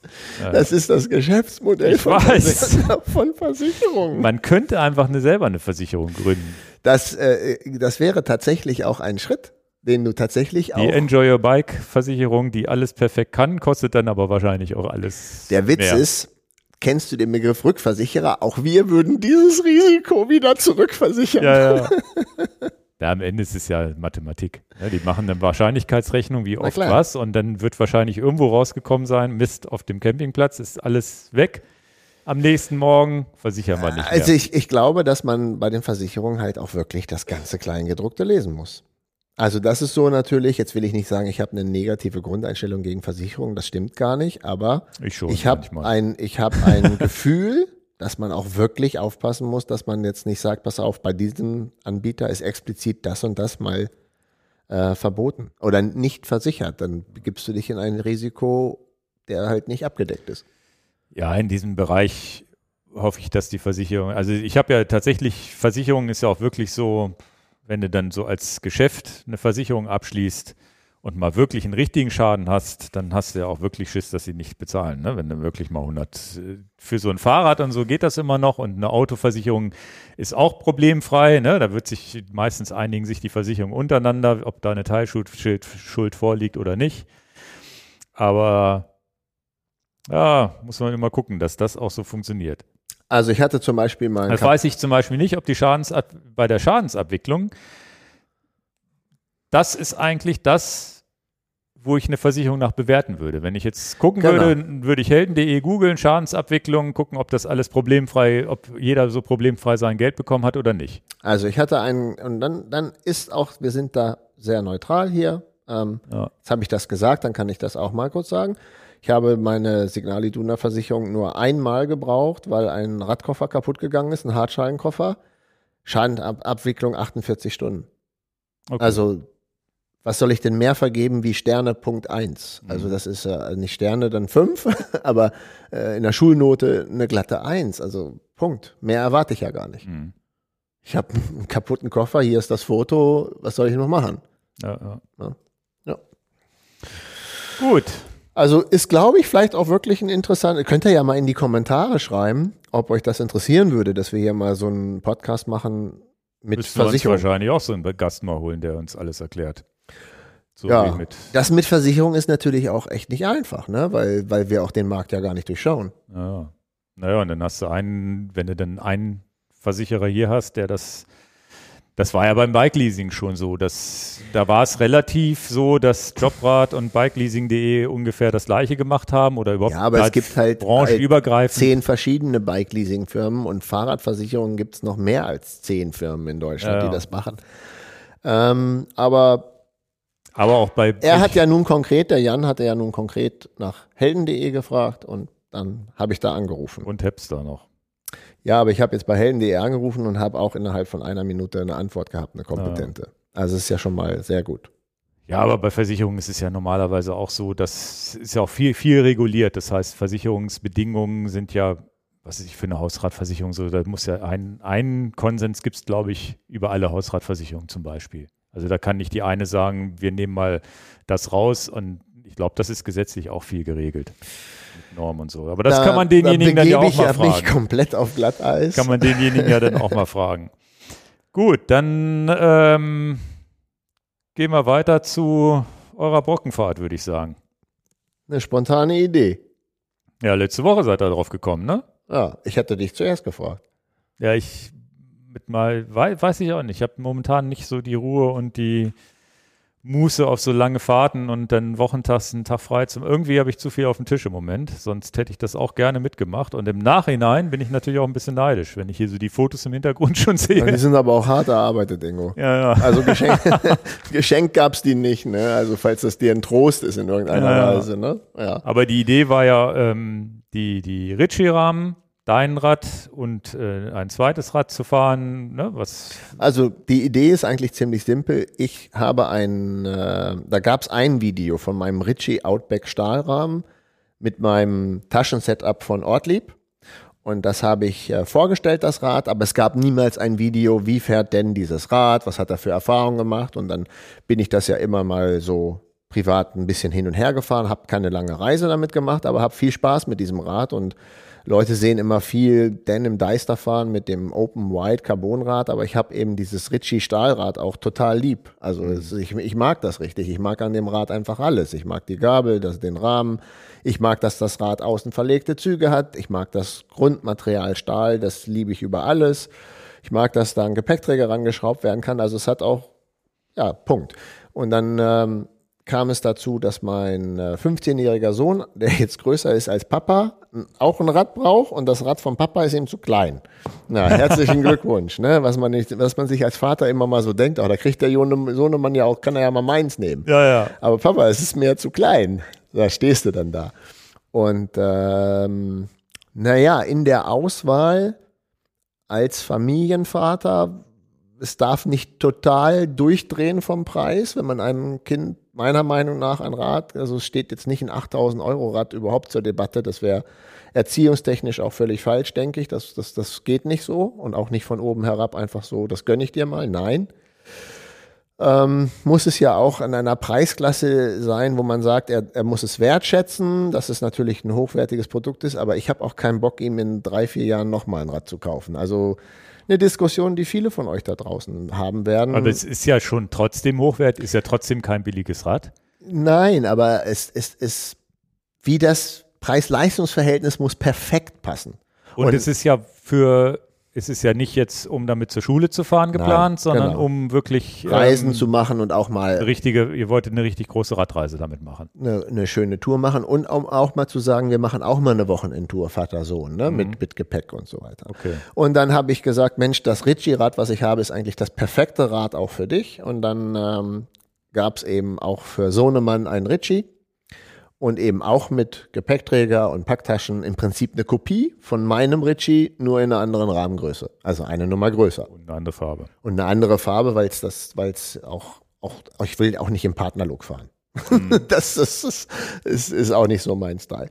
Und dann haben wir das äh, aufgebaut und dann ähm, bin ich das Rad einmal schön Probe gefahren im Deister, ob alles so funktioniert und so weiter und so fort. Haben wir ein paar Instagram-Fotos äh, dadurch gemacht und ähm, weil wir verkaufen das Rad natürlich logischerweise auch. Und dann mhm. kam ich auf die Idee, ähm, zu sagen, ja, dann mache ich doch einfach eine schöne Fahrt mit den beiden Richies, weil auch ich glaube, das kommt auch in einem Video gut rüber. Es sind zwei wirklich schön, also jetzt habe ich schon so gesagt, dass ich mich verliebt habe. Ich mag die Räder über alles. Und weil es die Rahmengröße größer ist als meins, hatte ich dich gefragt, hast du nicht Lust auf eine Fahrt? Wir machen eine coole Fahrt, Ingo nutzen die Taschen, auch wenn man jetzt die Taschen für eine Tagestour nicht braucht, macht man sie trotzdem dran und packt die auch, um das, um zu gucken, funktioniert das alles so, wie man sich das erträumt und äh, ja, nutzt das neue Lupine-Licht im Test, ne? wie mhm. funktioniert das, wie geht das so und ähm, wie, verhält, wie verhält sich alles unter kalten Bedingungen. Und dann hatte ich den Brocken rausgesucht, weil ich auch dachte, Mensch, da am Brocken wird es in jedem Fall Schnee sein und kalt sein. Und ähm, da du gesagt hattest, ich bin momentan da nicht für zu haben und so, da hatte ich dann aus dem Service Olaf gefragt, der immer sehr oft verwechselt wird mit Turnschuh Olaf, unser Freund naja. Olaf. Ähm, und der heißt einmal auch Olaf und ähm, sagte ich, Mensch, nicht nur Räder verkaufen. Der fährt auch, er hat auch, glaube ich, jetzt über weit über 10.000 Jahreskilometer, ist auch ein sehr guter Radfahrer. Der könnte eben auch die nächste Rahmengröße fahren. Da habe ich gesagt, Mensch, komm doch mal mit, äh, wir testen Karoo gegen äh, Bolt und, und Garmin, also nutzen das als komplette Fahrt, als eigentlich nur, nicht nur für uns, sondern auch als, als Test am Material, und jetzt auch als wunderbarer Test in der Fahrrad- und Teileberatung. Man hat jetzt ja Erfahrungen gesammelt, wo man Kunden ja auch helfen kann. Mensch, die Schaltung macht das lieber so oder so oder die Lampe nimm doch lieber die und die und die, die Taschen habe ich selber getestet, finde ich super. Wo ist der Pferdefuß dabei? Und so war die Fahrt angelegt und war ein voller Erfolg, weil wir haben jetzt auch ein paar Pferdefüße äh, kennengelernt, die wir halt nicht so gut finden. Eine Kleinigkeit, jetzt war jetzt ja nur S-Saver und neue Lupine passt halt nicht zusammen. Positiv an der Sache ist, aber sie leuchtet den ganzen Tag. Also man macht ja Erfahrungen, während man zum Beispiel sagen kann, ja, so GoPros und, und Akkus kannst du ja in eine Tonne treten. Ne? Die funktionieren alle super, solange es nicht eiskalt ist. Ich habe sieben GoPro-Akkus gebraucht. Sieben. Durch die Kälte und so, wo du auch denkst, kann doch nicht wahr sein. Naja, das geht so signifikant runter. Also Genau. was, bevor wir mal zu den, den, den ganzen Fails und Nicht-Fails und was gut funktioniert hat, kommen. Die Räder waren jetzt identisch ausgestattet und wenn ja, wie? Die Räder, die Räder sind bis auf eine Kleinigkeit äh, äh, identisch. Und das betrifft die Felgen. Also es ist ein Ritchie Stahlrahmen, Carbongabel mit Ösen, um Packtaschen an der Gabel dran zu machen. Also Das ist sie kommt serienmäßig bei Ritchie. serienmäßig ne? Ritchie Outback Rahmen äh, als Stahl. Als Schaltung an beiden Rädern äh, die Shimano GRX, mechanische Schaltung, keine Elektronik an dem Rad. Alle Züge an dem Rahmen sind außen verlegt, was mir sehr, sehr wichtig ist. Äh, haben auch ein paar Leute in Fotos, äh, äh, als ich die, die Räder bei Instagram zeigen lassen habe, gesagt, ah, alles schön, aber diese außen verlegte Züge ist für mich ultra wichtig bei dem Rad, mit dem ich auf Reise gehen will, so wie das ist für mich ein Killer-Argument, die Leitung alle außen zu haben. Ähm, einfach ein Servicefall in dem Fall, wo ich sage, das, das finde ich gut. Ähm, dann haben die Räder alle einen Gepäckträger bekommen, den habe ich abgegradet. Äh, bei meinem damaligen Rad hatte ich den Tubus-Gepäckträger. Der bietet aber nicht maximale Reifenfreiheit. Der ist etwas enger geschnitten als der jetzt montierte Salzer-Gepäckträger. Der Salzer-Gepäckträger ist etwas breiter. Das heißt, es gibt viel mehr Platz für Aufnahme von Schlamm und so. Also beide haben einen Salzer-Gepäckträger. Als ähm, Lenker ist es der Redshift-Lenker, dieser multifunktionale Lenker mit Top Grips und Bottom Grips. Da Das ist der mit dem Bogen, wo man nochmal die, sich so ein bisschen aerodynamisch drauflegen kann und so weiter. Wo man halt auch schön nochmal eine Halterung dran machen kann. Vorne hatte ich dann die Nano-Lupine dran gemacht und dafür ist der Lenker natürlich dann perfekt. Klippst du da vorne dran. Ähm, Laufräder habe ich bei mir 700C äh, Nines Wave Carbonfelgen drin in meinem Ritchie. Beim Sohnemann kommt das auf gar keinen Fall in die Kiste. Ist wirklich ein sehr hoher Preisanteil. 1500 Euro Laufräder geht nicht. Also es ist ja einfach viel zu viel Geld. Der hat dann ganz normale WTB äh, 200 Euro Aluminiumfelgen drin. Also wirklich ganz einfache Basic. Und das, was auch völlig okay ist. Ja, also da, da, da. die sind ja trotzdem gut. die sind ja trotzdem kann man damit ja fahren. Solides Laufrad, ja. Genau. Aber eben für Sohnemann bitte keine Carbonlaufräder. Und Olaf hat natürlich in seinem Portfolio auch 700C Carbonlaufräder und hat dann gesagt, denn ich fahre gern das Rad von deinem Sohn, aber kann ich meine Laufräder noch upgraden? Und dann habe ich gesagt, na, kannst ja machen, was du willst. Und natürlich musst du deinen Sattel fahren. Ne? Ja, ja. Äh, das, das ist dann noch die kleine Änderung ähm, an, den, an, den, an der Ausstattung. Ja, Licht hatten wir gesprochen, beide mit war, äh, Radar von Garmin hinten, dann das Zusatzlicht C14 und vorne die SLAF7, die ist ja gesetzt als Frontlampe. Du hattest die Nano. Nee, SLAF7, Ach, du hast für Nano gesagt. Entschuldigung. Ja, ja, okay. Nein, beide SLAF7, volle Power da vorne. Und den Lenker, den, den hast du jetzt auch so lieb gewonnen, weil der hat ja schon sehr schräges Flair und so weiter. Dann hast du der Knaller. Kannst, weil du ja früher eigentlich lieber gerades Flair Naja, fahren wolltest, nicht- da fandst du das Schräge nicht so gut. Aber Fürs, fürs Packingrad ist es super, ne? Also ich du kann. fährst es auch ergonomisch gut. Ja. Und Also du hast auch diese komischen, äh, wie, wie heißen die, diese Grips drin, Top die man, Grips. Top Grips, die man noch zusätzlich mit einwickeln kann. Das volle Programm. Und ich bin damit, äh, bis auf das Gewicht, bin ich natürlich äh, großer Fan davon. Für, für diese Art Fahrrad. Das würde ich jetzt nicht an, ein, an mein leichtes Open haben wollen, Mhm. aber für ein sowieso grundsätzlich eher schwer ausgerichtetes Packing-Reiserad ist das völlig okay, denn das Gewicht von dem Lenker ist, der ist auch ultra breit mit 47 Zentimeter. Ja, habe ich gesehen, ein riesen breites Ding, ja. Aber funktioniert hervorragend. Ich hatte noch einen gefederten Vorbau und äh, das Rad von meinem Sohn hat keinen gefederten Vorbau. Ja. Gefedert würdest du auch immer wieder machen oder ist das nicht so wichtig? Nee, ist jetzt für mich nicht Killer-Argument. Okay. Ist eher so äh, beides mal fahren, mal testen und, ähm, und ich Sattel, glaube, Sattelstütze auch nicht gefedert. Nee, nicht gefedert. Nicht gefedert. Da, da ist es tatsächlich so, das würde ich, glaube ich, abhängig machen, der Kundschaft empfehlen, wie, wie, wie kritisch das mit dem unteren Rücken ist. Und hat jemand schon mal einen Bandscheibenvorfall gehabt, dann in jedem Fall. Oder leidet jemand grundsätzlich über Schmerzen da, dann tut dir was Gutes, macht dir gefederte Stütze rein. Das gleiche gilt für die Hände. Ne? Also da sind die Leute, glaube ich, auch sehr unterschiedlich. Also ähm, ich müsste das jetzt am, am Vorbau nicht haben, zwingend. Vielleicht macht man es auch ein bisschen abhängig, welches Terrain man fährt fährt man da irgendwie ganz böses Terrain, mhm. wo man hat ja zum Beispiel auch hier in, in der Toskana gibt es auch ganz viele so diese Strada Bianchi-Strecken, wo so Rillen drin sind. Ne? Das geht ja nach 20 Kilometern tierisch auf den Puffer, also auf die Nerven. Da, ja, ja, da muss man dann vielleicht doch mal einen gefederten Vorbau machen. Na gut, und dann hattet ihr die ganzen Taschen getestet. Was hattet ihr unterschiedlich oder beide die gleichen Modelle? Ortlieb, volles Programm. Also okay. die leichten Bikepacking-Taschen von Ortlieb, also nicht diese massiv großen Taschen hinten. Aber immer seitlich angebracht, keine jetzt in Längsrichtung? Nein, nur okay. seitlich. Also hinten am Gepäckträger zwei. Ähm, ich frage jetzt, ob das 12 Liter Taschen waren. Ich habe es nicht mehr in Erinnerung, wie die Literzahl ist. Und dann die zwei kleineren Taschen an der Gabel befestigt und da ist zum Beispiel der erste, die erste Erkenntnis äh, als, als Fail. Ähm, da ich ja ständig Akkus brauchte, habe ich dann ganz schnell gemerkt, ey, ich packe meine Akkus mal vorne in die Taschen an der Gabel, denn an die Sachen, an die du schnell kommen musst und wo es zügig ist, ich habe keinen Bock jetzt den Akku zu wechseln, das muss jetzt ratzifatzi gehen. Anhalten ist ja immer ärgerlich, ne? Für was auch immer man anhalten mhm. muss.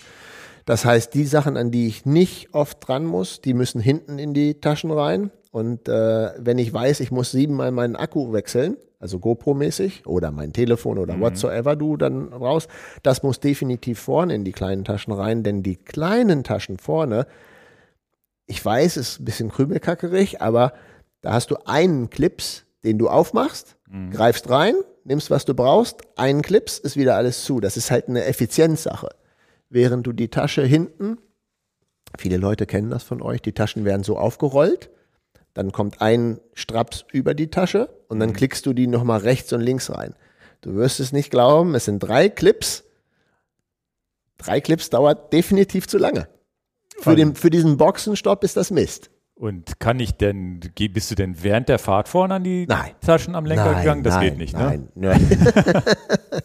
wollen wir mal so sagen, das geht vielleicht, wenn man da super viel Talent hat und das ja. Risiko eingehen will, dass man einen Finger verliert. Das ist ja Quatsch. Anhalten und dann, äh, ja, oder das beste Beispiel, äh, denkt man nicht dran, aber kaufst du dir morgens ein Brötchen beim Bäcker und willst das irgendwie schnell rausholen und essen, dann kommt das entweder in die Trikottasche oder eben in die vordere Tasche rein. Ne? Ja. Es ist halt einfach die Geschwindigkeit. Diese, also ich hatte noch mit Olaf im Nachgang gesprochen. Wir, wir hätten jetzt ja gar nicht diese vier Taschen gebraucht für eine Tagestour. Aber wenn ich mich entscheiden müsste, immer für die Fronttasche an der Gabel. Zwei kleine Fronttaschen an der Gabel ist ja wesentlich cooler als die oder auch nur eine Tasche hinten am Gepäckträger. Also gesetzt ist immer die beiden vorderen Taschen an der Gabel. Okay. Und das ist das Ergebnis von, von auch diesem Test. Für was entscheide ich mich denn lieber, wenn ich mich für A oder B entscheiden soll. Definitiv für die Taschen an der Gabel. Krass. Ich hätte mal gedacht, die stehen ja so im Wind vorne. Die sind aber, aber die auch sind sehr ja klein. Auch, sind aber natürlich auf Kniehöhe, die dann sowieso Genau, und die sind halt auch ne? klein. Und was man halt sagen kann, sie stören eben, natürlich würden sie stören, wenn du Topspeed-Rennradfahrer bist. Aber bei einer Bikepacking-Tour mit einer Durchschnittsgeschwindigkeit von in dem Fall unter 20, das ist ja völlig unwichtig aerodynamisch. Okay. Mhm. Ja, also das ist so ein schönes äh, Feedback von der, von der Fahrt. Ähm, und ansonsten leidet natürlich ähm, nicht nur die Akkus der GoPro sind, haben versagt, sondern ähm, dem Fall kann man ja sagen, wir hatten drei verschiedene Tachos am, am, am Rad und das ist auch schön, dass man solche Feedbacks dem Kunden geben kann. Und das ist auch wichtig, dass man sie selber macht und nicht einfach nur ein, ein Review hört. Ihr könnt den Review dann hören, was ich hier im Podcast sage oder was wir halt berichten. Ich habe den Garmin 1030 Plus am Lenker gehabt. Ähm, habe einen Akkuverbrauch gehabt von 10 Stunden Betrieb von 17 Prozent. Das heißt, mein Akku ist von 100 auf 83 Prozent runtergegangen. Mit diesem Tricks alles ausgeschaltet, kein Licht und solche Sachen. Da kommen ne? wir ja gleich zu. Und äh, mit einem gekoppelten Sensor, nämlich das Radar Mhm. hinten. Olaf hat den Hammerhead Karoo mit voller Displaybeleuchtung und hatte einmal für Viertelstunde geladen, damit er durchhält. Also musste einmal. Äh, Hätte ich nicht gedacht, dass der überhaupt durchhält bei der Kälte. Genau, also war schon gut, aber er hätte es nicht ganz geschafft, die zehn Stunden, wenn er ihn nicht. Ich glaube, die letzte Stunde musste er ihn ähm, zusätzlich Strom geben. Das heißt nicht ausschalten. Ne? Also, aber du musstest ihn dann wieder an die Powerbank bringen. Und dann hatte Olaf noch den Bolt von Wahoo, der hat es auch geschafft, komplett. Der Bolt schafft es, das war mir klar. Dein, der Garmin schafft es, war auch klar. Ähm, beim, beim Hammerhead hätte ich auch gedacht, wenn du ihn runterregelst mit Display ein bisschen Vielleicht, weniger, ne? dann kannst du es vielleicht schaffen. Und Im, so Im Sommer definitiv, nur bei so einer kalten Aktion war ich mir nicht sicher. Genau, und ähm, aber das ist eigentlich auch schön, dass man das dann macht mit der, mit der kalten Temperatur. Wir haben jetzt so unterschiedliche Akkuerfahrungen äh, gemacht mit den unterschiedlichsten Geräten, wie wir schon gesprochen haben. Ne? Die beheizbaren Socken von Olaf, die haben den ganzen Tag durchgehalten. Also den ganzen Tag und er hat sie anfangs mit Stufe 1 gehabt und hat nachher sogar noch hochgeregelt, hat er mir gesagt. Ja, die halten ewig.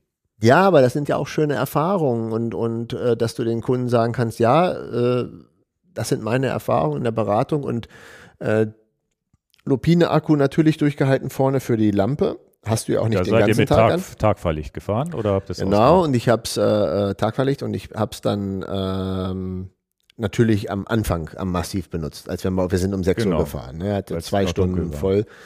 Aber der Akku von meiner Lupine Fernbedienung hat's nicht geschafft. Den habe ich Das ist eine halt. Batterie. Entschuldigung, nicht. Ja, ja. Die, die Batterie von der Fernbedienung hat's nicht geschafft. Mhm. Das heißt, das hatten wir ja schon mal besprochen in dem Podcast. Gut, dass ich die SLA F7 hatte mit dem Knopf und nicht die Nano Ja, ja. weil äh, dann konnte ich die, die Lupine äh, durch den Knopf bedienen. Habe ich auch wieder was gelernt in der Beratung natürlich und das ist auch wichtig für den Customer Service. Wenn du die Fahrt deines, jetzt war es nicht die Fahrt unseres Lebens, war jetzt nicht, nicht, so, nicht so überdramatisch, war eine Fahrt halt 140 Kilometer zum Brocken, aber eine Tagestour hast. Aber wenn du sagst, ich bin da unsicher, wie alt ist wohl mein, meine Batterie in meiner Fernbedienung, es ist, äh, das kann man gut oder doof finden, aber dann musst du eben sicherheitshalber eine neue Batterie reinmachen vor so einem Event. Und meine Fernbedienung, ich würde schon sagen, zwei Jahre ist der, wie, wie alt ist meine SLA F7? Zwei Jahre? Ja, aber dann hat's ja auch lange, hat er ja lange durchgehalten. Ja, aber ich bin natürlich nicht auf die Idee gekommen zu sagen, am Morgen Ja. machst du so eine lange Tagestour, ah, ich wechsle mal die Batterie in Ich meiner habe die jetzt Fernbedienung. auch zwischen den Feiertagen habe ich die auch benutzt, musste ich auch einmal wechseln. ja, Der- die- aber die- wir wechseln sie, wenn wir merken, es hat versagt. Wer kommt auf die Idee, präventiv die Batterie zu wechseln? Wenige Leute. Ich bin übrigens bei der AF7 jetzt. Weiß gar nicht, ob die Nano das kann. Hat die einen Tagfahrlicht? Nee, Ja. ne? Hat sie auch, okay. Also die AF7 bin ich auch die ganze festive 500, auch bei Tage, bei Tageslicht, immer mit Tagfahrlicht durch die Gegend. Ist ja auch eine- die verbraucht so gut wie gar keinen Strom. und das ist du ja auch clever. Sichtbar. Ist ja auch, ist ja auch total clever, das zu Ja. machen. Das ist ja Das ist ähm, richtig super. noch cooler wäre es tatsächlich, wenn es auch noch blinken würde vorne. Das ist leider in Deutschland Ja, ja. Nee, aber dieses Tagfahrlicht, da habe ich mich dann auch sicherer gefühlt. Gerade wenn die Sonne so tief steht oder so, dann sieht man Ja, aber besser. ich hatte ja gerade gesagt, ich habe mich für die beiden Richies entschieden für eine mechanische GRX und auch bewusst für eine mechanische Schaltung. Nicht nur vom Preis, äh, vorwiegend auch vom Preis her, sollte nicht so eine teure Schaltung One dran- by, ne? Nein, zweifach. Zweifach, okay. Zweifach. Ähm, und ähm, habe dann die Problematik, ja, okay, die GoPro hat Akku, der Tacho hat Akku, die Fernbedienung von der Lampe, Batterie in dem Fall, aber man hat natürlich trotzdem noch viele elektronische äh, Sachen und da sind so, sind so zwei Sachen in meiner Brust. Am liebsten hätte ich natürlich auch irgendwie gar nichts Elektronisches dabei und dann merkst du, wo wir angekommen sind in dieser Welt. So 50-50 ist es vielleicht jetzt, ne? Also die Annehmlichkeiten, dass ich ein Handy habe und schöne Fotos machen kann, das nehmen wir auch gerne an. Und ein Radar zu haben, was mich für Autos warnt, das die Annehmlichkeit nehme ich auch an. Aber das ist genau, Ich hoffe, der ein oder andere Zuhörer sieht das genauso. Das ist ja dieser Spagat. Ah, ich hätte es ganz gerne auch ein bisschen spartanisch. Stahlrad, Coolness-Faktor, mechanische Schaltung, bloß nicht, hey, bloß kein Schickimicki, aber mhm. dann hat man wieder Schickimicki mit dem iPhone und mit dem teuren Batterielicht und so. Das ist so ein, du verstehst ein bisschen, ja, ja. worauf ich hinaus will, ne? Das verliert dann so ein bisschen den. Bei mir hätte das Ritchie definitiv auch eine elektronische Schaltung. ja, also, ähm, ich glaube, dann, dann da muss jeder so ein bisschen reinhorchen, was da so für, für ein Typ ist. Es ist übrigens genau wie die Diskussion, ja, fahre ich jetzt die Raffer nur draußen? Und da würden wir übrigens nochmal ein Feedback zu geben. Fahren wir jetzt die Raffer nur draußen oder fahren wir das Indoor oder diese Gedanken, man muss mit sich selber im Reinen sein, was man so überlegt. Und komplett auf Elektronik verzichten, glaube ich, könnte ich heutzutage nicht mehr. Dafür gibt es zu viele Annehmlichkeiten, die ich nicht missen möchte. Ja, frag mich mal mit meinen Handschuhen mit Akkus drin. Ja, naja, naja ja, aber definitiv ist es auch so, ähm, hätte ich diese Schmerzen in den Händen oder sagen, es ist nicht lösbar, wäre ich mir jetzt auch nicht zu schade zu sagen, dann habe ich eben Akkus in den Handschuhen, dann ist das eben so. Aber Schmerzen in den Händen will ich jetzt nicht tolerieren. Ist ja auch völlig okay, glaube ich. Ja. Ja. Ja. Und ähm, ja, das ist so zu dem Equipment und wir werden ein Video machen und wir werden sicherlich auch nochmal die Sachen vorstellen. Also es gibt ein Video über die Fahrt und auch ein Equipment-Video macht er auch nochmal. Ich denke mal, das ne? ist äh, ganz angebracht, denn das sind halt ja, sind ja manchmal die spannendsten Videos. Wer macht was wie und welche Jacke habe ich wo angezogen und so weiter. Das ja, ist ja auch noch interessant. Ja, ja, was habt ihr denn an Kleidung? Wie, es war ja jetzt ja nicht Zumindest hier in Hannover war ja kein Frostwetter, das waren so 4, 5 Grad, glaube ich. Ne? Genau, das ging ja noch hat, entspannt los. Ja, wir sind nur im Regen, wir sind um 6 Uhr gestartet. Ja. Ähm, und sollte auch so ein kultiger Startpunkt sein, habe ich, Leute werden das nicht kennen, außer die Hannoveraner. Es gibt am Hauptbahnhof, gibt es hier ähm, den Ernst August, der da auf dem Pferd sitzt und dann nennt man das, in Hannover heißt das tatsächlich unterm, wir treffen uns unterm Schwanz, damit mhm. ist gemeint unter dem Schwanz von dem Pferd da und ein bisschen. Der, der den hinten. Genau, und dann. Ingo. ah, es gleitet alles aus. Aber ein bisschen weiter weg vom, vom Bahnhof, jetzt komme ich gar nicht klar, ist diese Kröpke-Uhr und das ist eigentlich, eigentlich ist das Hannovers Wahrzeichen, finde ich immer. Diese grüne Kröpke-Uhr. Ja, auf jeden Fall. Ja, das ist ja der Treff, also. Wo trifft man sich in Hannover? Es gibt die zwei Treffpunkte, entweder da oder meistens, wir haben uns meistens früher mal am Kröpke getroffen. Genau. Und das ist bei uns in der Fußgängerzone in Hannover. Und dann haben wir ein bisschen Werbung dafür gemacht. Fand ich jetzt irgendwie ein kultiger Startpunkt. Und dann habe ich zu Olaf gesagt, lass uns um 6 Uhr am Kröpke treffen. Und dann nennen wir die Fahrt Kröpke Brocken. Mhm. So irgendwie für uns Hannoveraner nachvollziehbar der Name. Ne? Hatten wir Regen und äh, äh, mussten wir halt mit, mit, mit Regenjacke starten. Und äh, am, ja, ich sag mal so, ab Goslar wurde es dann auch wirklich kalt. Mhm. So bis Goslar fährt man relativ flach, ja, und dann sind ja, wir von Goslar in die Höhe geht, ne, sind sofort ein paar Grad genau, weg. Genau, und dann sind wir da, geht's 400 Höhenmeter von Goslar hoch zu dieser Talsperre und ab da wurde es schon wirklich böse kalt. Und den Gipfel hat natürlich Torfhaus, das ist ja 900 Meter Torfhaus mhm. hoch. Mann, war es da kalt. Ja, ja, also na klar, lange Hose, ich habe jetzt dicke Boots von 45 North getragen Olaf hat Fitzig-Schuhe getragen mit, mit Gummi, Neoprenüberziehern und beheizbare Socken. Das war seine Antwort. Und ähm, ja, natürlich Mütze unterm Helm. Ich habe noch so ein Shield auf meinem Helm drauf. Ich fahre ja einen Laserhelm, da kann man mhm. so ein mhm. Shield draufklappen, dass man weniger, dass weniger Wind durch den Helm geht. Mhm. Olaf sich lustig gemacht. Na denn, hast du einen Aero-Helm auf? Ich sage, es ist kein Aero, ist kein Aero-Helm, ist einfach ein Shield. Ja. Ja, das äh, zu dem Punkt, wir haben beide, ähm, haben vergessen zu sagen, wir sind beide auf sieben und doch habe ich gesagt, 710 mit 40 Millimeter breiten Reifen gefahren. Mhm. Das ist aber auch schon grenzwertig da. Sie sieht glatt aus, auf ja, den, ja, was ja, ihr da gemacht habt. Da hätte ich schon einen Schiss gehabt, wäre ich wahrscheinlich schon abgestiegen. Ja, Olaf ist Schwalbe gefahren, ich bin Conti gefahren. Auch da haben wir uns schön unterschieden. Welche Reifen genau? Äh, Terra Trail. Mhm. Und wie Olafs heißen, habe ich tatsächlich vergessen. Ich weiß, es sind Schwalbe, aber den Namen habe ich vergessen. Auch sowas Trailiges? Genau. Ja. ja. ja. Aber auch da haben wir getestet für euch, äh, also für die Zuhörer. Wir sind beide tubeless gefahren. Können wir auch gleich noch Story drüber erzählen. Ähm, ja. Und das, ihr hattet schönes Wetter oben am Brocken. Das war, das kann ich jetzt mal erzählen. Das war, ähm, wie gesagt, wir sind ja im, im, äh, im Regen Niesel losgefahren und hatten eigentlich kein schönes Filmwetter, ne? Immer so Direkt graue Suppe. Ne? graue Suppe und eigentlich denkst du schon, ah, jetzt wollen wir ja auch noch ein Video produzieren, schönes für den YouTube-Kanal und so. Und dann hast du diese graue Suppe da draußen. Also ist ja klar, Videoaufnahmen wie auch Fotos, die leben ja auch irgendwie davon, dass die Stimmung eingefallen wird. Ob es jetzt Nebel ist oder Sonnenaufgang, Sonnenuntergang oder blauer Himmel oder schöne Wolken oder irgendwas, aber diese gräuliche Käsesuppe da, das kannst du ja, was willst du da für ein schönes Video draus machen? Und ähm, dann war es tatsächlich so, dass als wir oben auf den Brocken kamen, es ein Zeitfenster gab von 20 Minuten, wo alles weg war. Also wo die Wolken unten waren und der ganze Mist war unten. Der Brocken Mhm. ist 1150 Meter hoch oder 1152, glaube ich, ist genau. Und dann hatten wir aber auch nur dieses Zeitfenster, als wir oben kamen, von 20 Minuten. Es war vorher dicke Suppe und danach war es auch sofort wieder dicke Suppe. Und dann habe ich zu Olaf gesagt, das ist das, also manchmal kennt man doch diesen Spruch, ne? Das ist das, ja, Spruch würde ich nicht sagen, aber das ist die Belohnung der, der Fleißigen. Okay. Wo du sagst, haben wir also uns- gerade abgepasst. Aber sowas von. Krass. Und jetzt kommt noch die Anekdote dazu. Wir fahren von Schierke äh, aus hoch und ähm, Mann haben die diesen Aufstieg, diesen Weg gesplittet. Also die, die nennt man eine Straßenmeisterei, denke ich da, oder Winterdienst. Die haben ja die für die Wanderer diese Straße ja sowas mit diesem Rollsplit zugenagelt. So viel habe ich noch nie gesehen in meinem ganzen Leben, so viel Rollsplits. Geht doch schön in die Reifen, oder? Naja. Und dreimal hast du hast es jetzt ja schon erkannt. Und natürlich hat es bei Olaf einen Cut gemacht, also auch wirklich böse, in seinem Reifen hinten. Und es war fünf Kilometer vom Ziel. Und dann, Ah. und dann Olaf sagte, weil wir ja auch sehen müssen, dass wir nicht bei Dunkelheit oben ankommen. Und Olaf schon so, wenn ich jetzt fünf Kilometer den Berg hochschieben muss.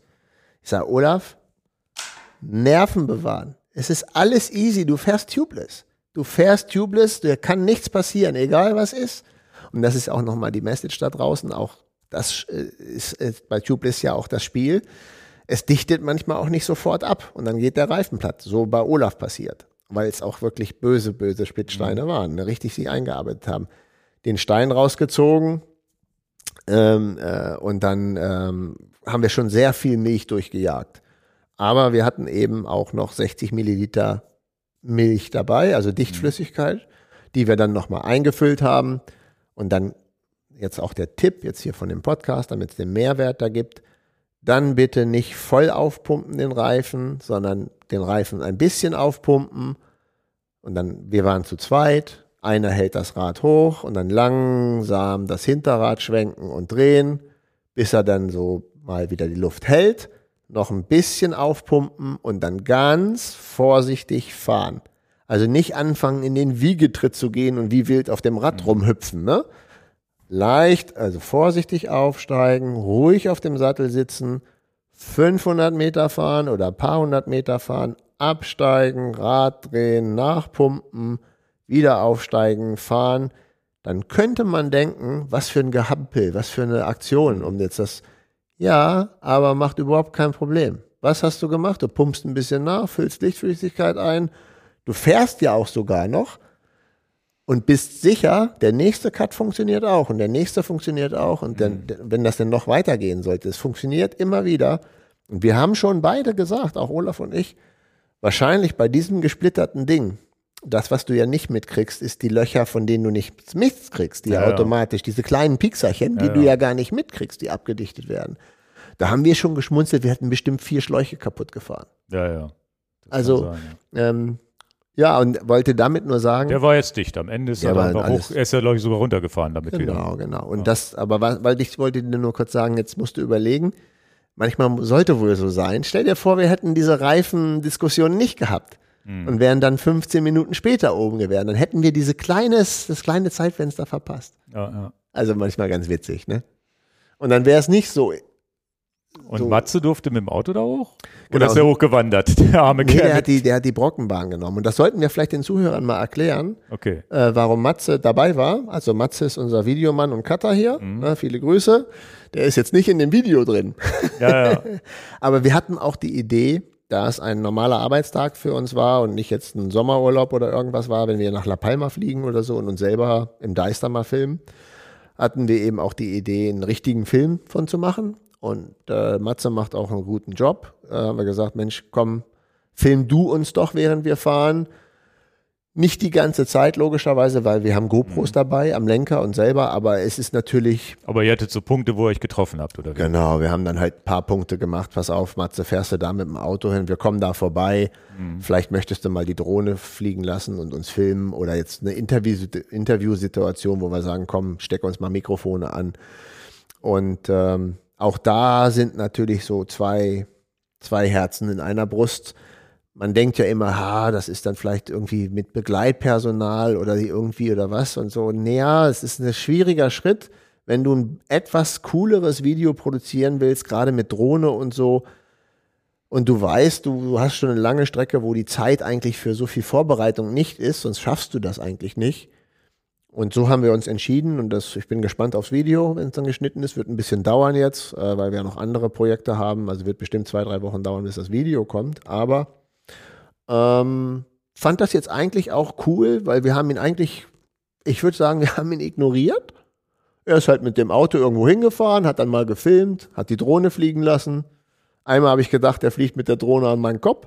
Aber, aber er hat sein Ding gemacht und wir haben unser Ding gemacht. Und wir haben natürlich jetzt auch Fotos, die sind der Knaller. Ja. Und ähm, er wollte ja versuchen, eine Genehmigung zum Hochfahren. Das hat er nicht gekriegt im nicht Auto. Ne? Gekriegt, ne? Genau. Und er ist dann mit der Bimmelbahn da hochgefahren, mit der Dampfeisenbahn. Ja, aber die ist ja jetzt auch nicht voll im Winter. Wahrscheinlich. Nee, die ist nicht. Um, um voll geht's nicht, aber kostet auch 55 Euro hoch und runter. Ja, das stimmt, das stimmt. Das ist schon wirklich frech. Naja, aber das ist Die müssen sich auch finanzieren. Das ist eine antike Bahn, die irgendwie am Laufen gehalten werden muss. Die haben im Sommermonaten ist die natürlich manchmal proppevoll, aber sonst fährt die natürlich auch leer die ganze Zeit hin und her muss sich ja alles amortisieren. Ja, kann ich, also ja. unter dem Aspekt gesagt, hast du natürlich auch recht. Ja. Ne, dass das nicht 5 Euro kosten kann, ist auch verständlich. Ja, witzig. Bin ich gespannt auf den Film, weil es ja auch das erste Mal ist, dass wir sozusagen mit Kamerabegleitung. Ich glaube, es ist so eine Mischung, ne, aus selbst gefilmt und jemand Fremdes hat dich gefilmt. Genau. Und ist auch ein guter Testrun für unseren Kanal, ne? Ja. Ja. Nee, und äh, was ich auch den Leuten noch mit auf den Weg geben will, ähm, ist eine Schnapsidee von mir gewesen, eine Woche vorher. Lass uns doch im Winter auf den Brocken fahren. Da kann man sich auch einen Vogel zeigen. Was für eine bekloppte Idee. Verstehe ich. Aber es ist genau so, wie du gesagt hast, was du mit Frodeno sagtest. Äh, bist du auf dem Brocken, ist alles vergessen. Mhm.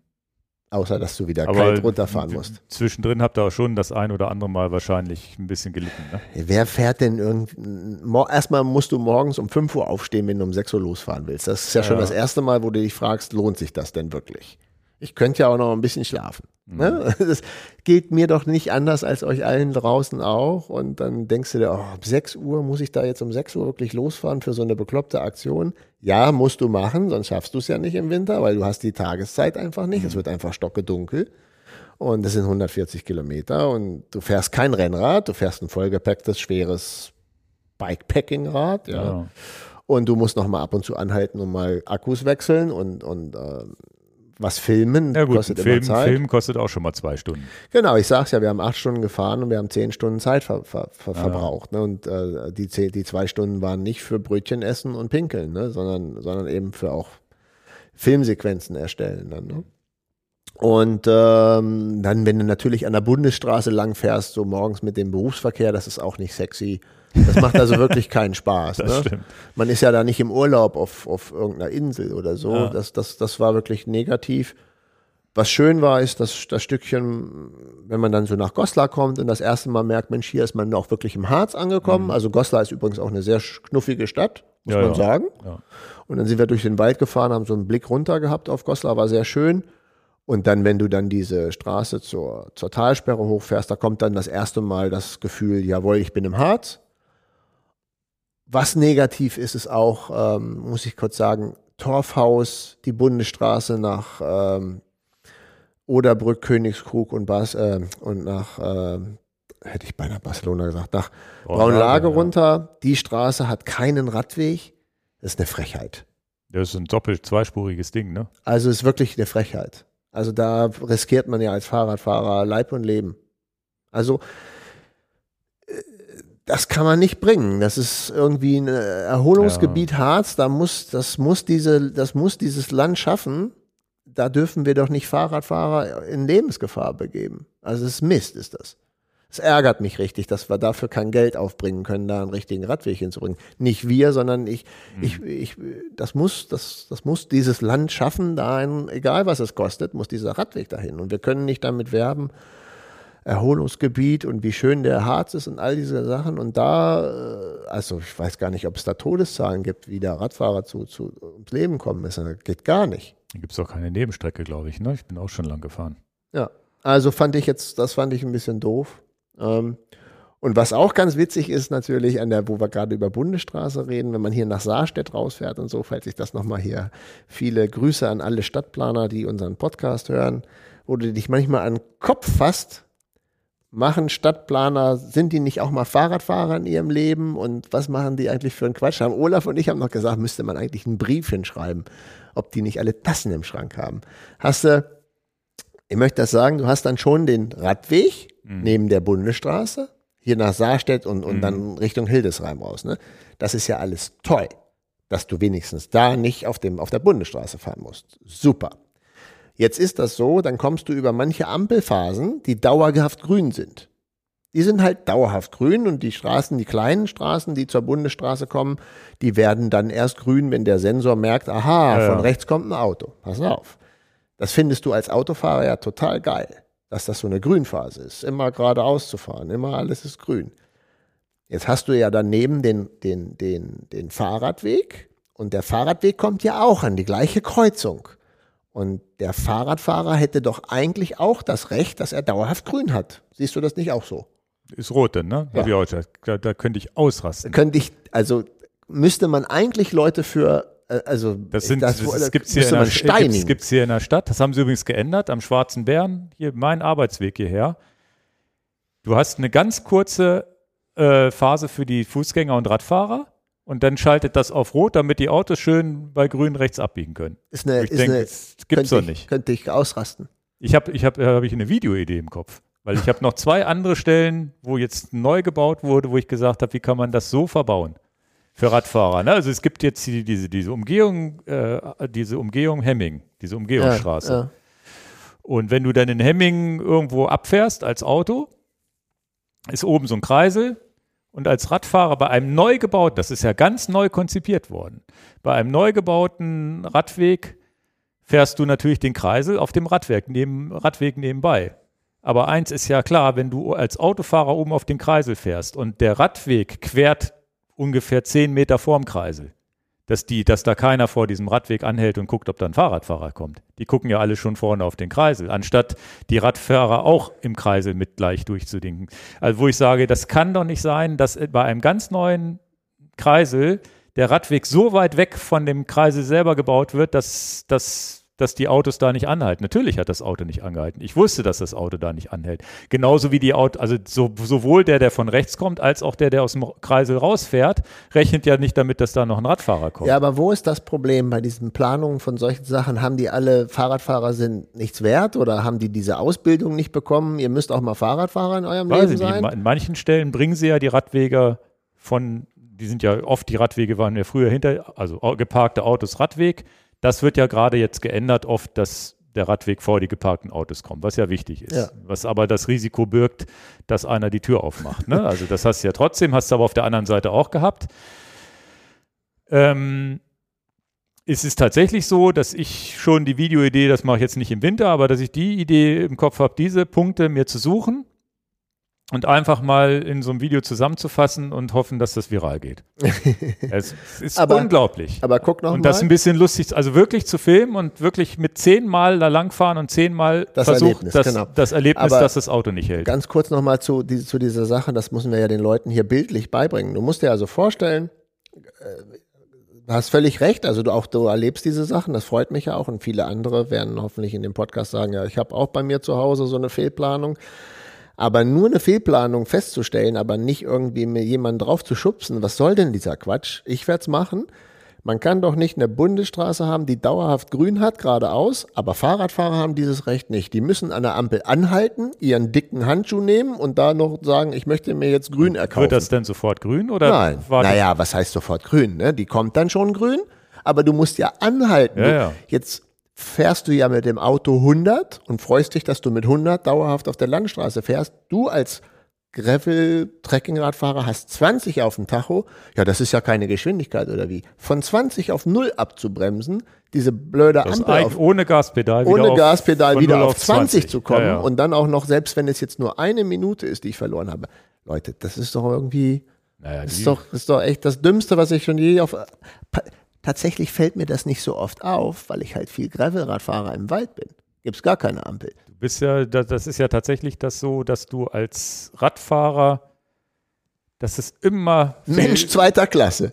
immer fehl, fehl, fehl konzipiert ist, wo du dann sagst, das ne, an, an Überquerung der, der Hildesheimer Straße, ne, dann wird die erste Ampel grün, du fährst in die Mitte, wartest erstmal wieder Ja, ja. eine Minute, um dann die zweite auch fahren zu dürfen.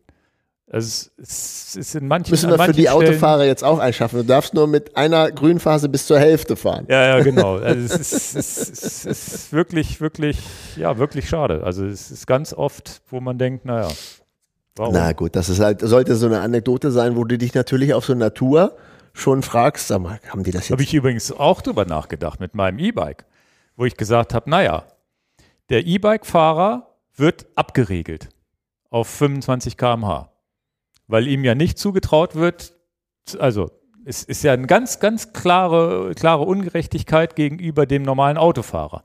Dem könnte man ja auch in der 30er-Zone auf 30 abregeln und in der 50er-Zone auf 50 abregeln. Macht aber keiner. Sondern du kriegst halt ein Bußgeld, wenn du schneller fährst. Der E-Bike-Fahrer wird aber reglementiert. Das wäre ja ein einfaches zu sagen, man lässt die E-Bikes offen und sagt, wenn du auf der Straße fährst, ist 30 erlaubt. Und wenn du auf dem Radweg fährst, beschildern wir das. Entweder es ist ein Radweg, wo Fußgänger auch drauf sind, darf man vielleicht nur 20 fahren. Oder es ist ein ganz breiter Radweg, wo selten Fußgänger, da erlauben wir vielleicht 30. das ist ja die coolste Idee, die ich seit langem gehört habe. Warum? Auf die Idee bin ich ja noch nie, also habe ich ja noch nie Ja, drüber ja. nachgedacht. Warum? Weil das, das ist ja das große Problem an den E-Bikes ist ja, diese 25-Regelung finde ich gut. Wenn ich in der Stadt auf dem Radweg fahre, mehr als 25 muss ich da nicht fahren. Auch nicht mit meinem Rennrad. Das ist gefährlich. Also auch an der Hildesheimer Ja, ja, Straße, Kinder, Hunde, Fahrradweg, immer. kann ich ja mit meinem Rennrad theoretisch, darf ich da, kann ich da mit 40 langbrettern, wenn ich will. Ist ja gar kein Problem. bisschen Rückenwind und richtig Gas geben, fahre ich da mit 40 lang. Aber den E-Bike-Fahrer, den müssen wir erstmal abregeln. Der kann das nicht eigenverantwortlich steuern. Und wahrscheinlich, also je, überall Straßenschilder ohne Ende. 30, 20, Achtung Fußgänger, Achtung dies und je. Aber für Radfahrer geht das nicht. Da müssen wir einfach den Motor abregeln und alles ist geregelt. Also Das es ist am Ende eine, eine extreme Ungerechtigkeit gegenüber der verschiedenen, den verschiedenen Verkehrsmitteln. Das äh, lass ich mal wirken. Ich bin jetzt damit neu konfrontiert, aber die Idee zu sagen, wir müssen die E-Bikes nicht abbremsen, die Leute kriegen halt mitgeteilt, du bist hier gerade in der Innenstadt. Innenstadt darfst du mit deinem Fahrrad nur 25 fahren, finde ich eigentlich nicht so doof. Weil gerade Landstraße, du hast Ja, ja. keine Fußgänger um dich rum, da Warum sollst du mit deinem Fahrrad nicht 40 du fahren würdest, dürfen? du würdest sofort, du würdest sofort viel mehr Leute vom Auto weg aufs Rad kriegen, wenn die auf der Landstraße mit 40 auf der Straße oder wenn ein Radweg da ist, ein breiter damit fahren dürften. Die Idee müsste man mal mit Bernhard Langer besprechen, der ja immer Ja. so, das, das würde mich mal interessieren, seine Meinung. Weil das ist ja, ist ja ganz klar, dass, dass jemand, der in, du hast, wohnst in Lehrte, arbeitest in Hannover, mit 25 km/h den Radweg hast du nichts gewonnen. Da bist du ewig unterwegs und dann fährst du aber, und es müssen keine 40 sein, fährst du aber 30, 35. Dann ist es auf einmal so, wo du sagst, so weit weg bin ich nicht mehr vom Auto und habe den Stress nicht und noch ein bisschen frische Luft. Und in der Stadt fahre ich dann halt nur meine 25. Und wenn ich geblitzt werde oder angehalten werde, zahle ich halt ein Bußgeld oder was auch immer. Und die Leute, die zu schnell fahren mit dem Auto, verursachen Unfälle und fahren Fahrrad um und tot. So, so viel können wir mit dem Fahrrad gar nicht totfahren, wenn wir mal zu schnell fahren. Wie da mit den Autos passiert. Ist mir heute Ja. während der Fahrt eingefahren, als ich hier mit meinem Lastenrad unterwegs war, mit Elektromotor, wo ich gesagt habe, wie blöd ist das eigentlich? Durch die 30er-Zone, wo die Autos 30 fahren, da darf ich nur 25 fahren? Warum? Ja, ich, ich, ich, äh, ich, ich merke deinen Punkt. Aber der ist tatsächlich auch clever. Auch ein Video, was wir machen müssen, was viral gehen muss. Äh, ich habe noch zwei Fails, die ich noch äh, Ja. äh, mitteilen will. Ähm, Wenn wir jetzt hier schon sind, auch die Fails gehören dazu.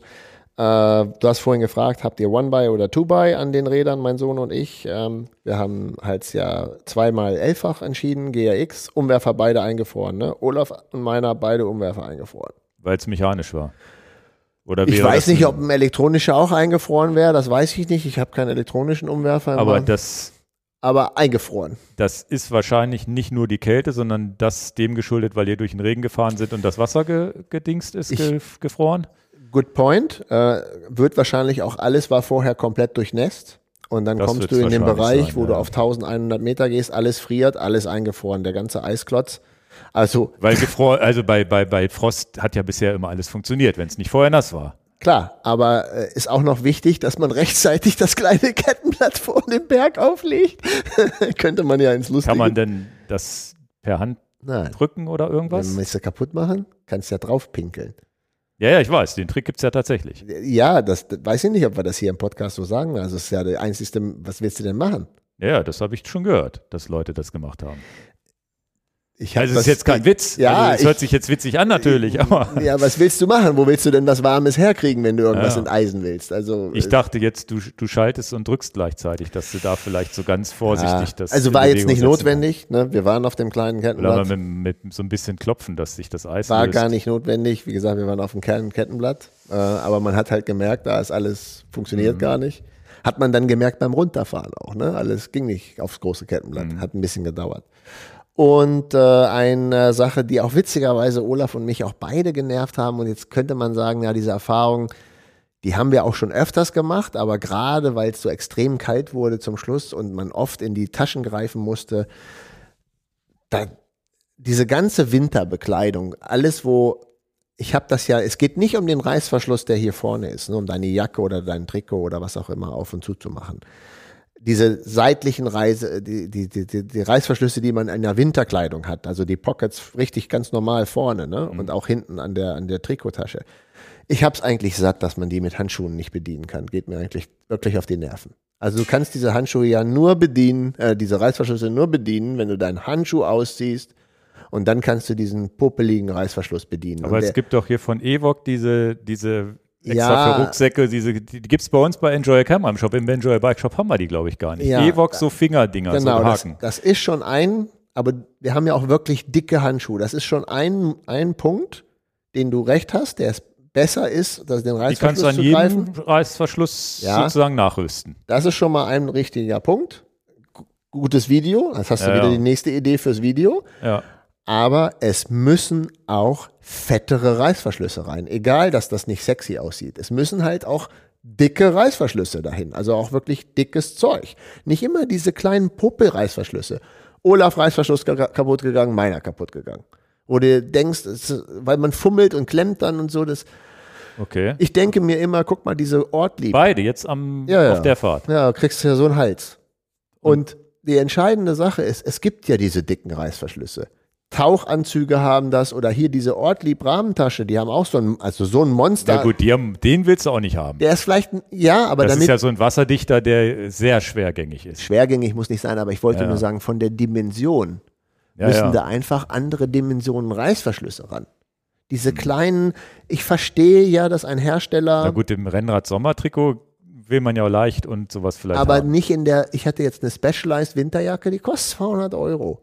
Habe ich da Bock drauf? Auf, natürlich ist das ein schön versteckter Reißverschluss. Mhm. Ne? Der so schön, wenn der zu ist, sieht das auch alles sch- schick und sexy aus. Ist mir egal. Er soll nicht kaputt gehen. Mhm. Er soll nicht so, so, so zimperlich sein. Und das ist natürlich so im, im harten Umgang muss ein Reißverschluss auch, ähm, ja, ich hätte fast gesagt, so Everest-Proof-mäßig sein. Ne? Der muss halt auch funktionieren, wenn es mal ein bisschen extremer wird. Oder so eine Jacke mit Druckknöpfen nehmen.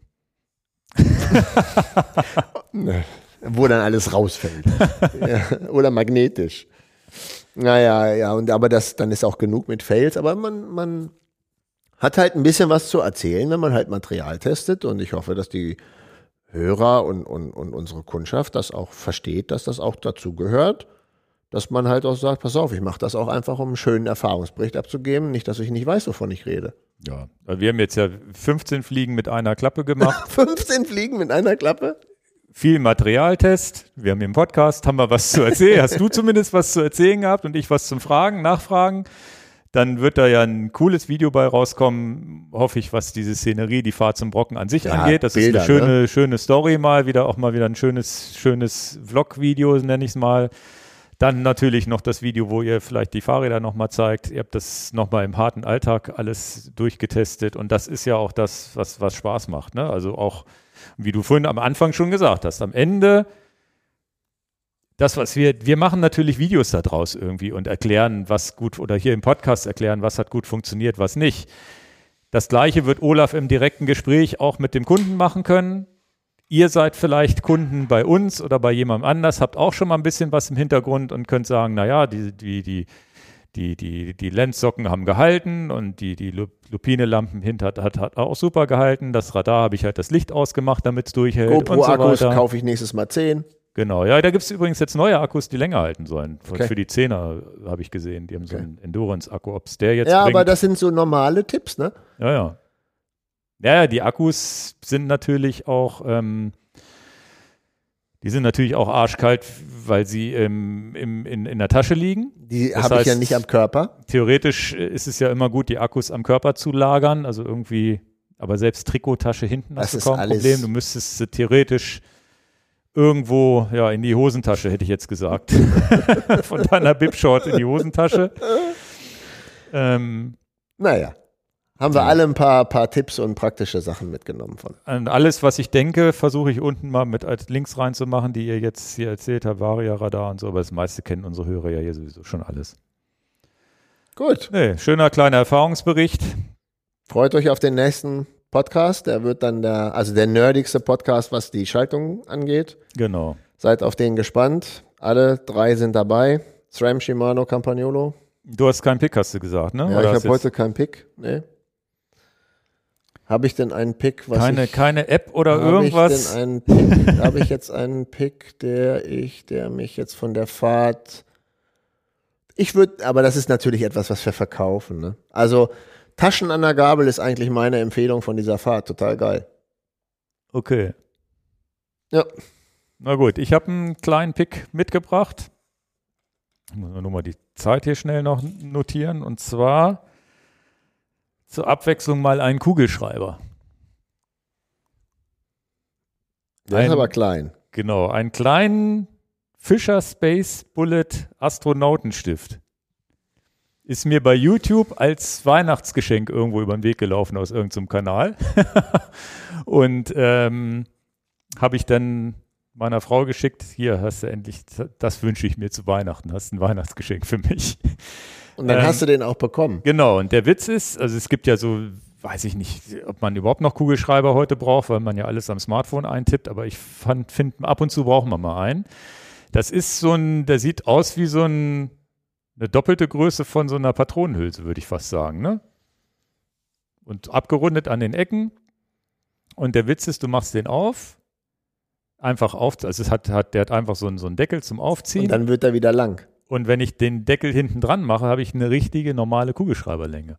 Das heißt, ich habe so einen minimalistischen Kugelschreiber, der passt hier bei mir in die, ins Münzfach von meiner, von meiner Hose rein. Das heißt, den, der, der zerkratzt auch nicht das Handy, weil er separat da in diese kleine Minitasche reinpasst, in der Jeans.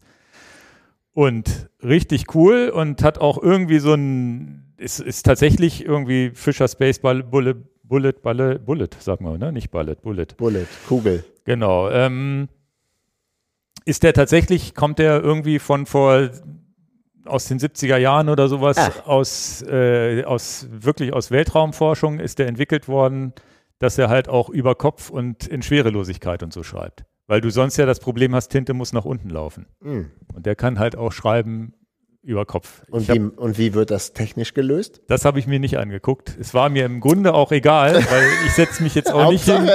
Ich setze mich jetzt auch hin, nicht hin und schreibe über Kopf, aber das ist so ein ganz kleiner Nebeneffekt. Also die, die Mine hat auch irgendwelche besonderen Eigenschaften. Und das ist, freue ich mich jedes Mal, wenn ich ihn benutze, freue ich mich drüber. Finde ich richtig cool und ist auch so ein bisschen so ein Handschmeichler, den man so in der Hand halten kann und so ein bisschen mit rumspielen kann. Also ist auch einfach, fühlt sich so von den Rundungen irgendwie ganz schön an. Weiß ich nicht. Habe ich mich sehr darüber gefreut, über das Weihnachtsgeschenk, was ich bei YouTube entdeckt habe. Und ich möchte nicht wissen, wie viele Leute jetzt das Ding, ich verlinke das unten, wie viele Leute das, äh, das, sich das anklicken und sagen, ja, finde ich auch ganz cool. Das sieht man, also im Hören, tatsächlich habe ich es in einem Video gesehen, wo es mir gezeigt wurde. Das ist dann besser, als wenn man es nur hört. Aber wirklich aus so einem kleinen Ding Eine normale Kugelschreibergröße, das ist eigentlich der Witz. Und wasserdicht. Also ich habe den auch schon einmal mitgewaschen, weil er hier ganz versteckt in meiner, in meiner, in meiner Münztasche war. Ne? Da sind auch meine AirPods. Er ist so stolz, er passt in meine Münztasche rein, er wird auch mitgewaschen. Ja, kriegst du aber vergessen. Ja, ist Also du fühlst den auch kaum, so klein ist der, ne? Aber Ja. er hat es überlebt. Das, der hat so einen Gummiring hier am, so wenn man zumacht, hier, ist, so ein, hier ist so ein kleiner Gummiring. Also der ist, der ist auch waschmaschinenfest. Ich habe dir, äh, kann ich dir den Zuhörern auch noch als Praxistipp geben, ich habe ja tatsächlich mal einen Garmin 1030 mitgewaschen, ne? Ja. Der hat es auch nicht überlebt. Ich habe mal einen Bolt mitgewaschen. Der hat es überlebt, der hat funktioniert. Was, im, was kaputt war, war die, der, der barometrische Höhensensor hat nicht mehr funktioniert. Aber sonst den habe ich hier als Demogerät dann mit in die Firma gebracht, wo ich gesagt habe, könnt ihr den Leuten zeigen wie, zeigen, wie er funktioniert. Höhenmeter gehen aber nicht mehr. Ja, nee, mein, mein War der Garmin, alte, das war der erste Bolt noch. Mhm, Mein, mein 1030 hat es nicht überlebt. Die Ja, Schon Waschmaschine. länger her, ne? Ja, ich will auch nicht beim neuen das testen, ob er es kann. Ich will, ich will, das werde ich nicht als Produkttest machen. Ja. Gut, dann äh, freue ich mich auch schon wieder auf das nächste Zwift, auf die nächste Zwift-Veranstaltung, auf den Social Ride. Ich vermeide Rennen, ja, ja, genau. freue ich mich auf den Wobei Social immer Ride. eine Gruppe vorne im Rennmodus ja, ist. wollte ne? ich gerade sagen. Da gibt's, also dies, das kriegst du ja auch nicht kontrolliert. Nee. Die drehen durch und fahren vorne weg und es ist jetzt auch egal. Ja, ja. Ja. Ja, das mache ich jetzt immer bei der Tour de Zwift. Da versuche ich so für mich da immer schnell, also es ist auch hartes, hartes Ding, ne? Dann, aber die Tour de Zwift habe ich letztes Jahr schon gemacht. Wenn ich die mitfahre, dann immer, muss nicht all out sein, aber immer mit ein bisschen, bisschen Dampf. Das macht Fährt man da einfach nur alle Strecken von Zwift in einem gewissen Ablauf oder ist festgelegt, wann man welche Strecke zu fahren hat? Ja, es sind äh, acht Etappen und jede Etappe ist so drei, vier Tage online. Und Dann so. fährst du die nächste und die nächste und die nächste. Und Aber du musst die in den drei Tagen fahren. Genau, und wenn du tatsächlich Pech hast und da im Urlaub bist oder nicht kannst oder krank bist, dann gibt es nach den, was lass das jetzt drei, vier Wochen dauern, gibt es nochmal eine oder zwei Wochen, wo jeden Tag jede Etappe nochmal live geht, sodass du es nachholen kannst, wenn du es nicht geschafft hast. Okay.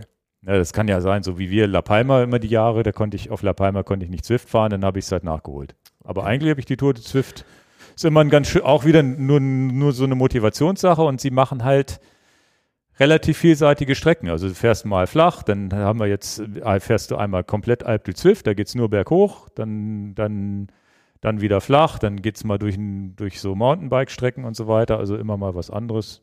Glaube sogar ein Zeitfahren war mal dabei, da bin ich mir aber nicht sicher, ob das, es gibt auch noch Tour auf Watopia, die ist im, weiter, die ist später dann noch.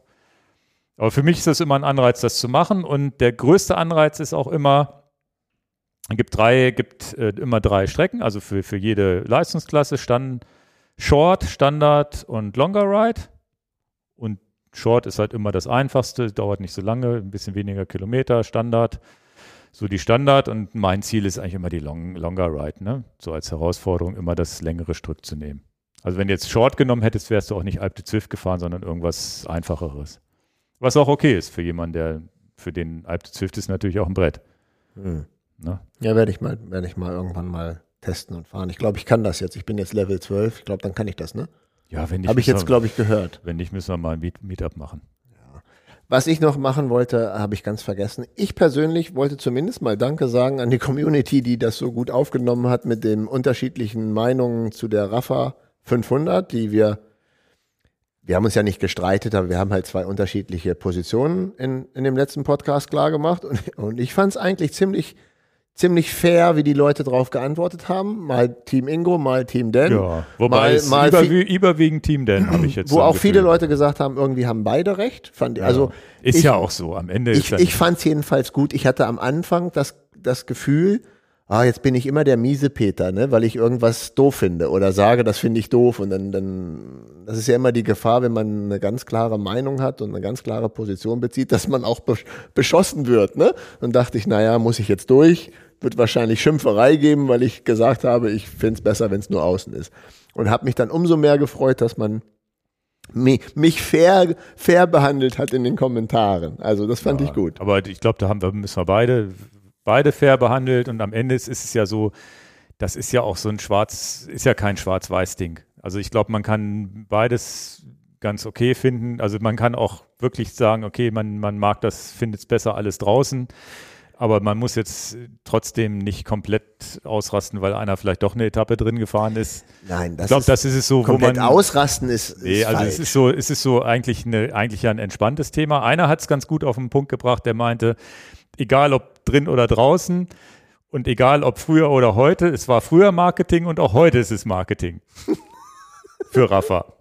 Also es ist am Ende mit Aufnehmer, ohne Aufnehmer, da hat's ja, da, ich sollte vielleicht mal eine E-Mail mit, mit einem Vorschlag jetzt machen. Nicht, das ist ja manchmal auch immer wenigstens konstruktiv. Vielleicht mache ich das jetzt ja mal und lese die in der nächsten, in der nächsten äh, Episode mal vor, dass ich jetzt wirklich mal Rafa ne, zumindest auf unseren, auf unseren Podcast verweise.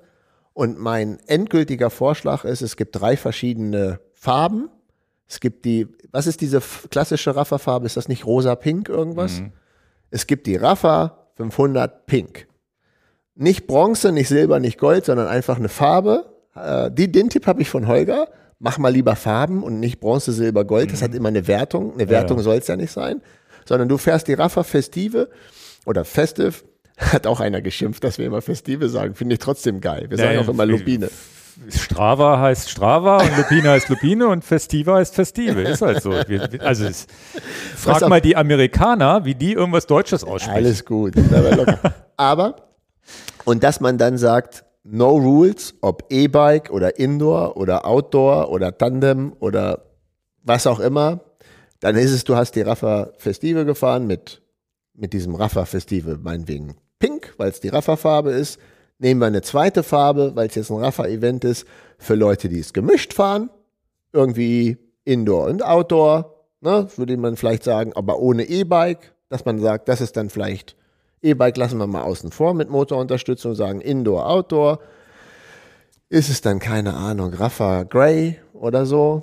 Und dann, keine Ahnung, nimmst du die, die draußen gefahren sind, die nimmst du was weiß ich, Black oder keine Ahnung oder irgendeine Farbe. Wird wahrscheinlich viel Aber- zu kompliziert. Ja, wahrscheinlich. Ma also für, für marketingmäßig ist es zu kompliziert. ne? marketingmäßig ist es eine Rafa 500, alle können fahren, ist wahrscheinlich der Ideal. Also so wie es ist, ist es wahrscheinlich die Idealvorstellung, weil du hast einen Punkt und jeder macht, was er will. Und deswegen ist ja die Idee auch gar nicht schlecht, dass, dass der andere Rafa von, vom Orbit mal so eine Outdoor-Challenge einfach baut. Ja. Das wäre Naja, ja die nächste Idee. was ich aber total Zusammen sexy, mit Komoot komplett als Gegenpol. was mich aber total ansprechen würde, wenn ich die Zeit habe, man weiß ja nicht, was ist denn nächstes Mal. Ähm, ich hätte tatsächlich halt, wenn es mich denn mal prickelt, würde ich sagen, okay, machst du es beides. 500 innen und 500 draußen. Weil das wäre auch eine Challenge, wo die Ja. Wahrscheinlichkeit, dass man das schafft, auch unter 50 Prozent sinkt. Dann schick aber die Familie weg, dass die nicht schimpfen. Ja, muss halt Oder machen. die müssen, die werden ja sowieso älter, bald wollen die ja eh nichts mehr mit uns machen. Aber es ist am Ende tatsächlich Orbit 360 ist ja zumindest prädesti- prädestiniert, dass man schon mal eine 360er Challenge bauen kann und die Double Challenge ist, sind dann 720. Hätte er doch schon mal eine Idee. Na dann. Das wäre die Rafa, Raphael 720 und Raphael 360. Gut. Kriegt er wahrscheinlich richtig Lack, wenn er das Raphael 360 oder irgendwas nennt. Dann kommt aber Rafa an. Das, das könnte tatsächlich so sein. Ja, Na gut, in diesem gucken wir Sinne mal. wünschen wir euch alles Gute. Alles klar. Bis Dann zum Zwift-Rennen. Nächsten Genau. Mittwoch. und Um 20 Uhr wieder, gell? 20 Uhr an die Three Sisters fahren wir. Bis bald. Ciao. Tschüss.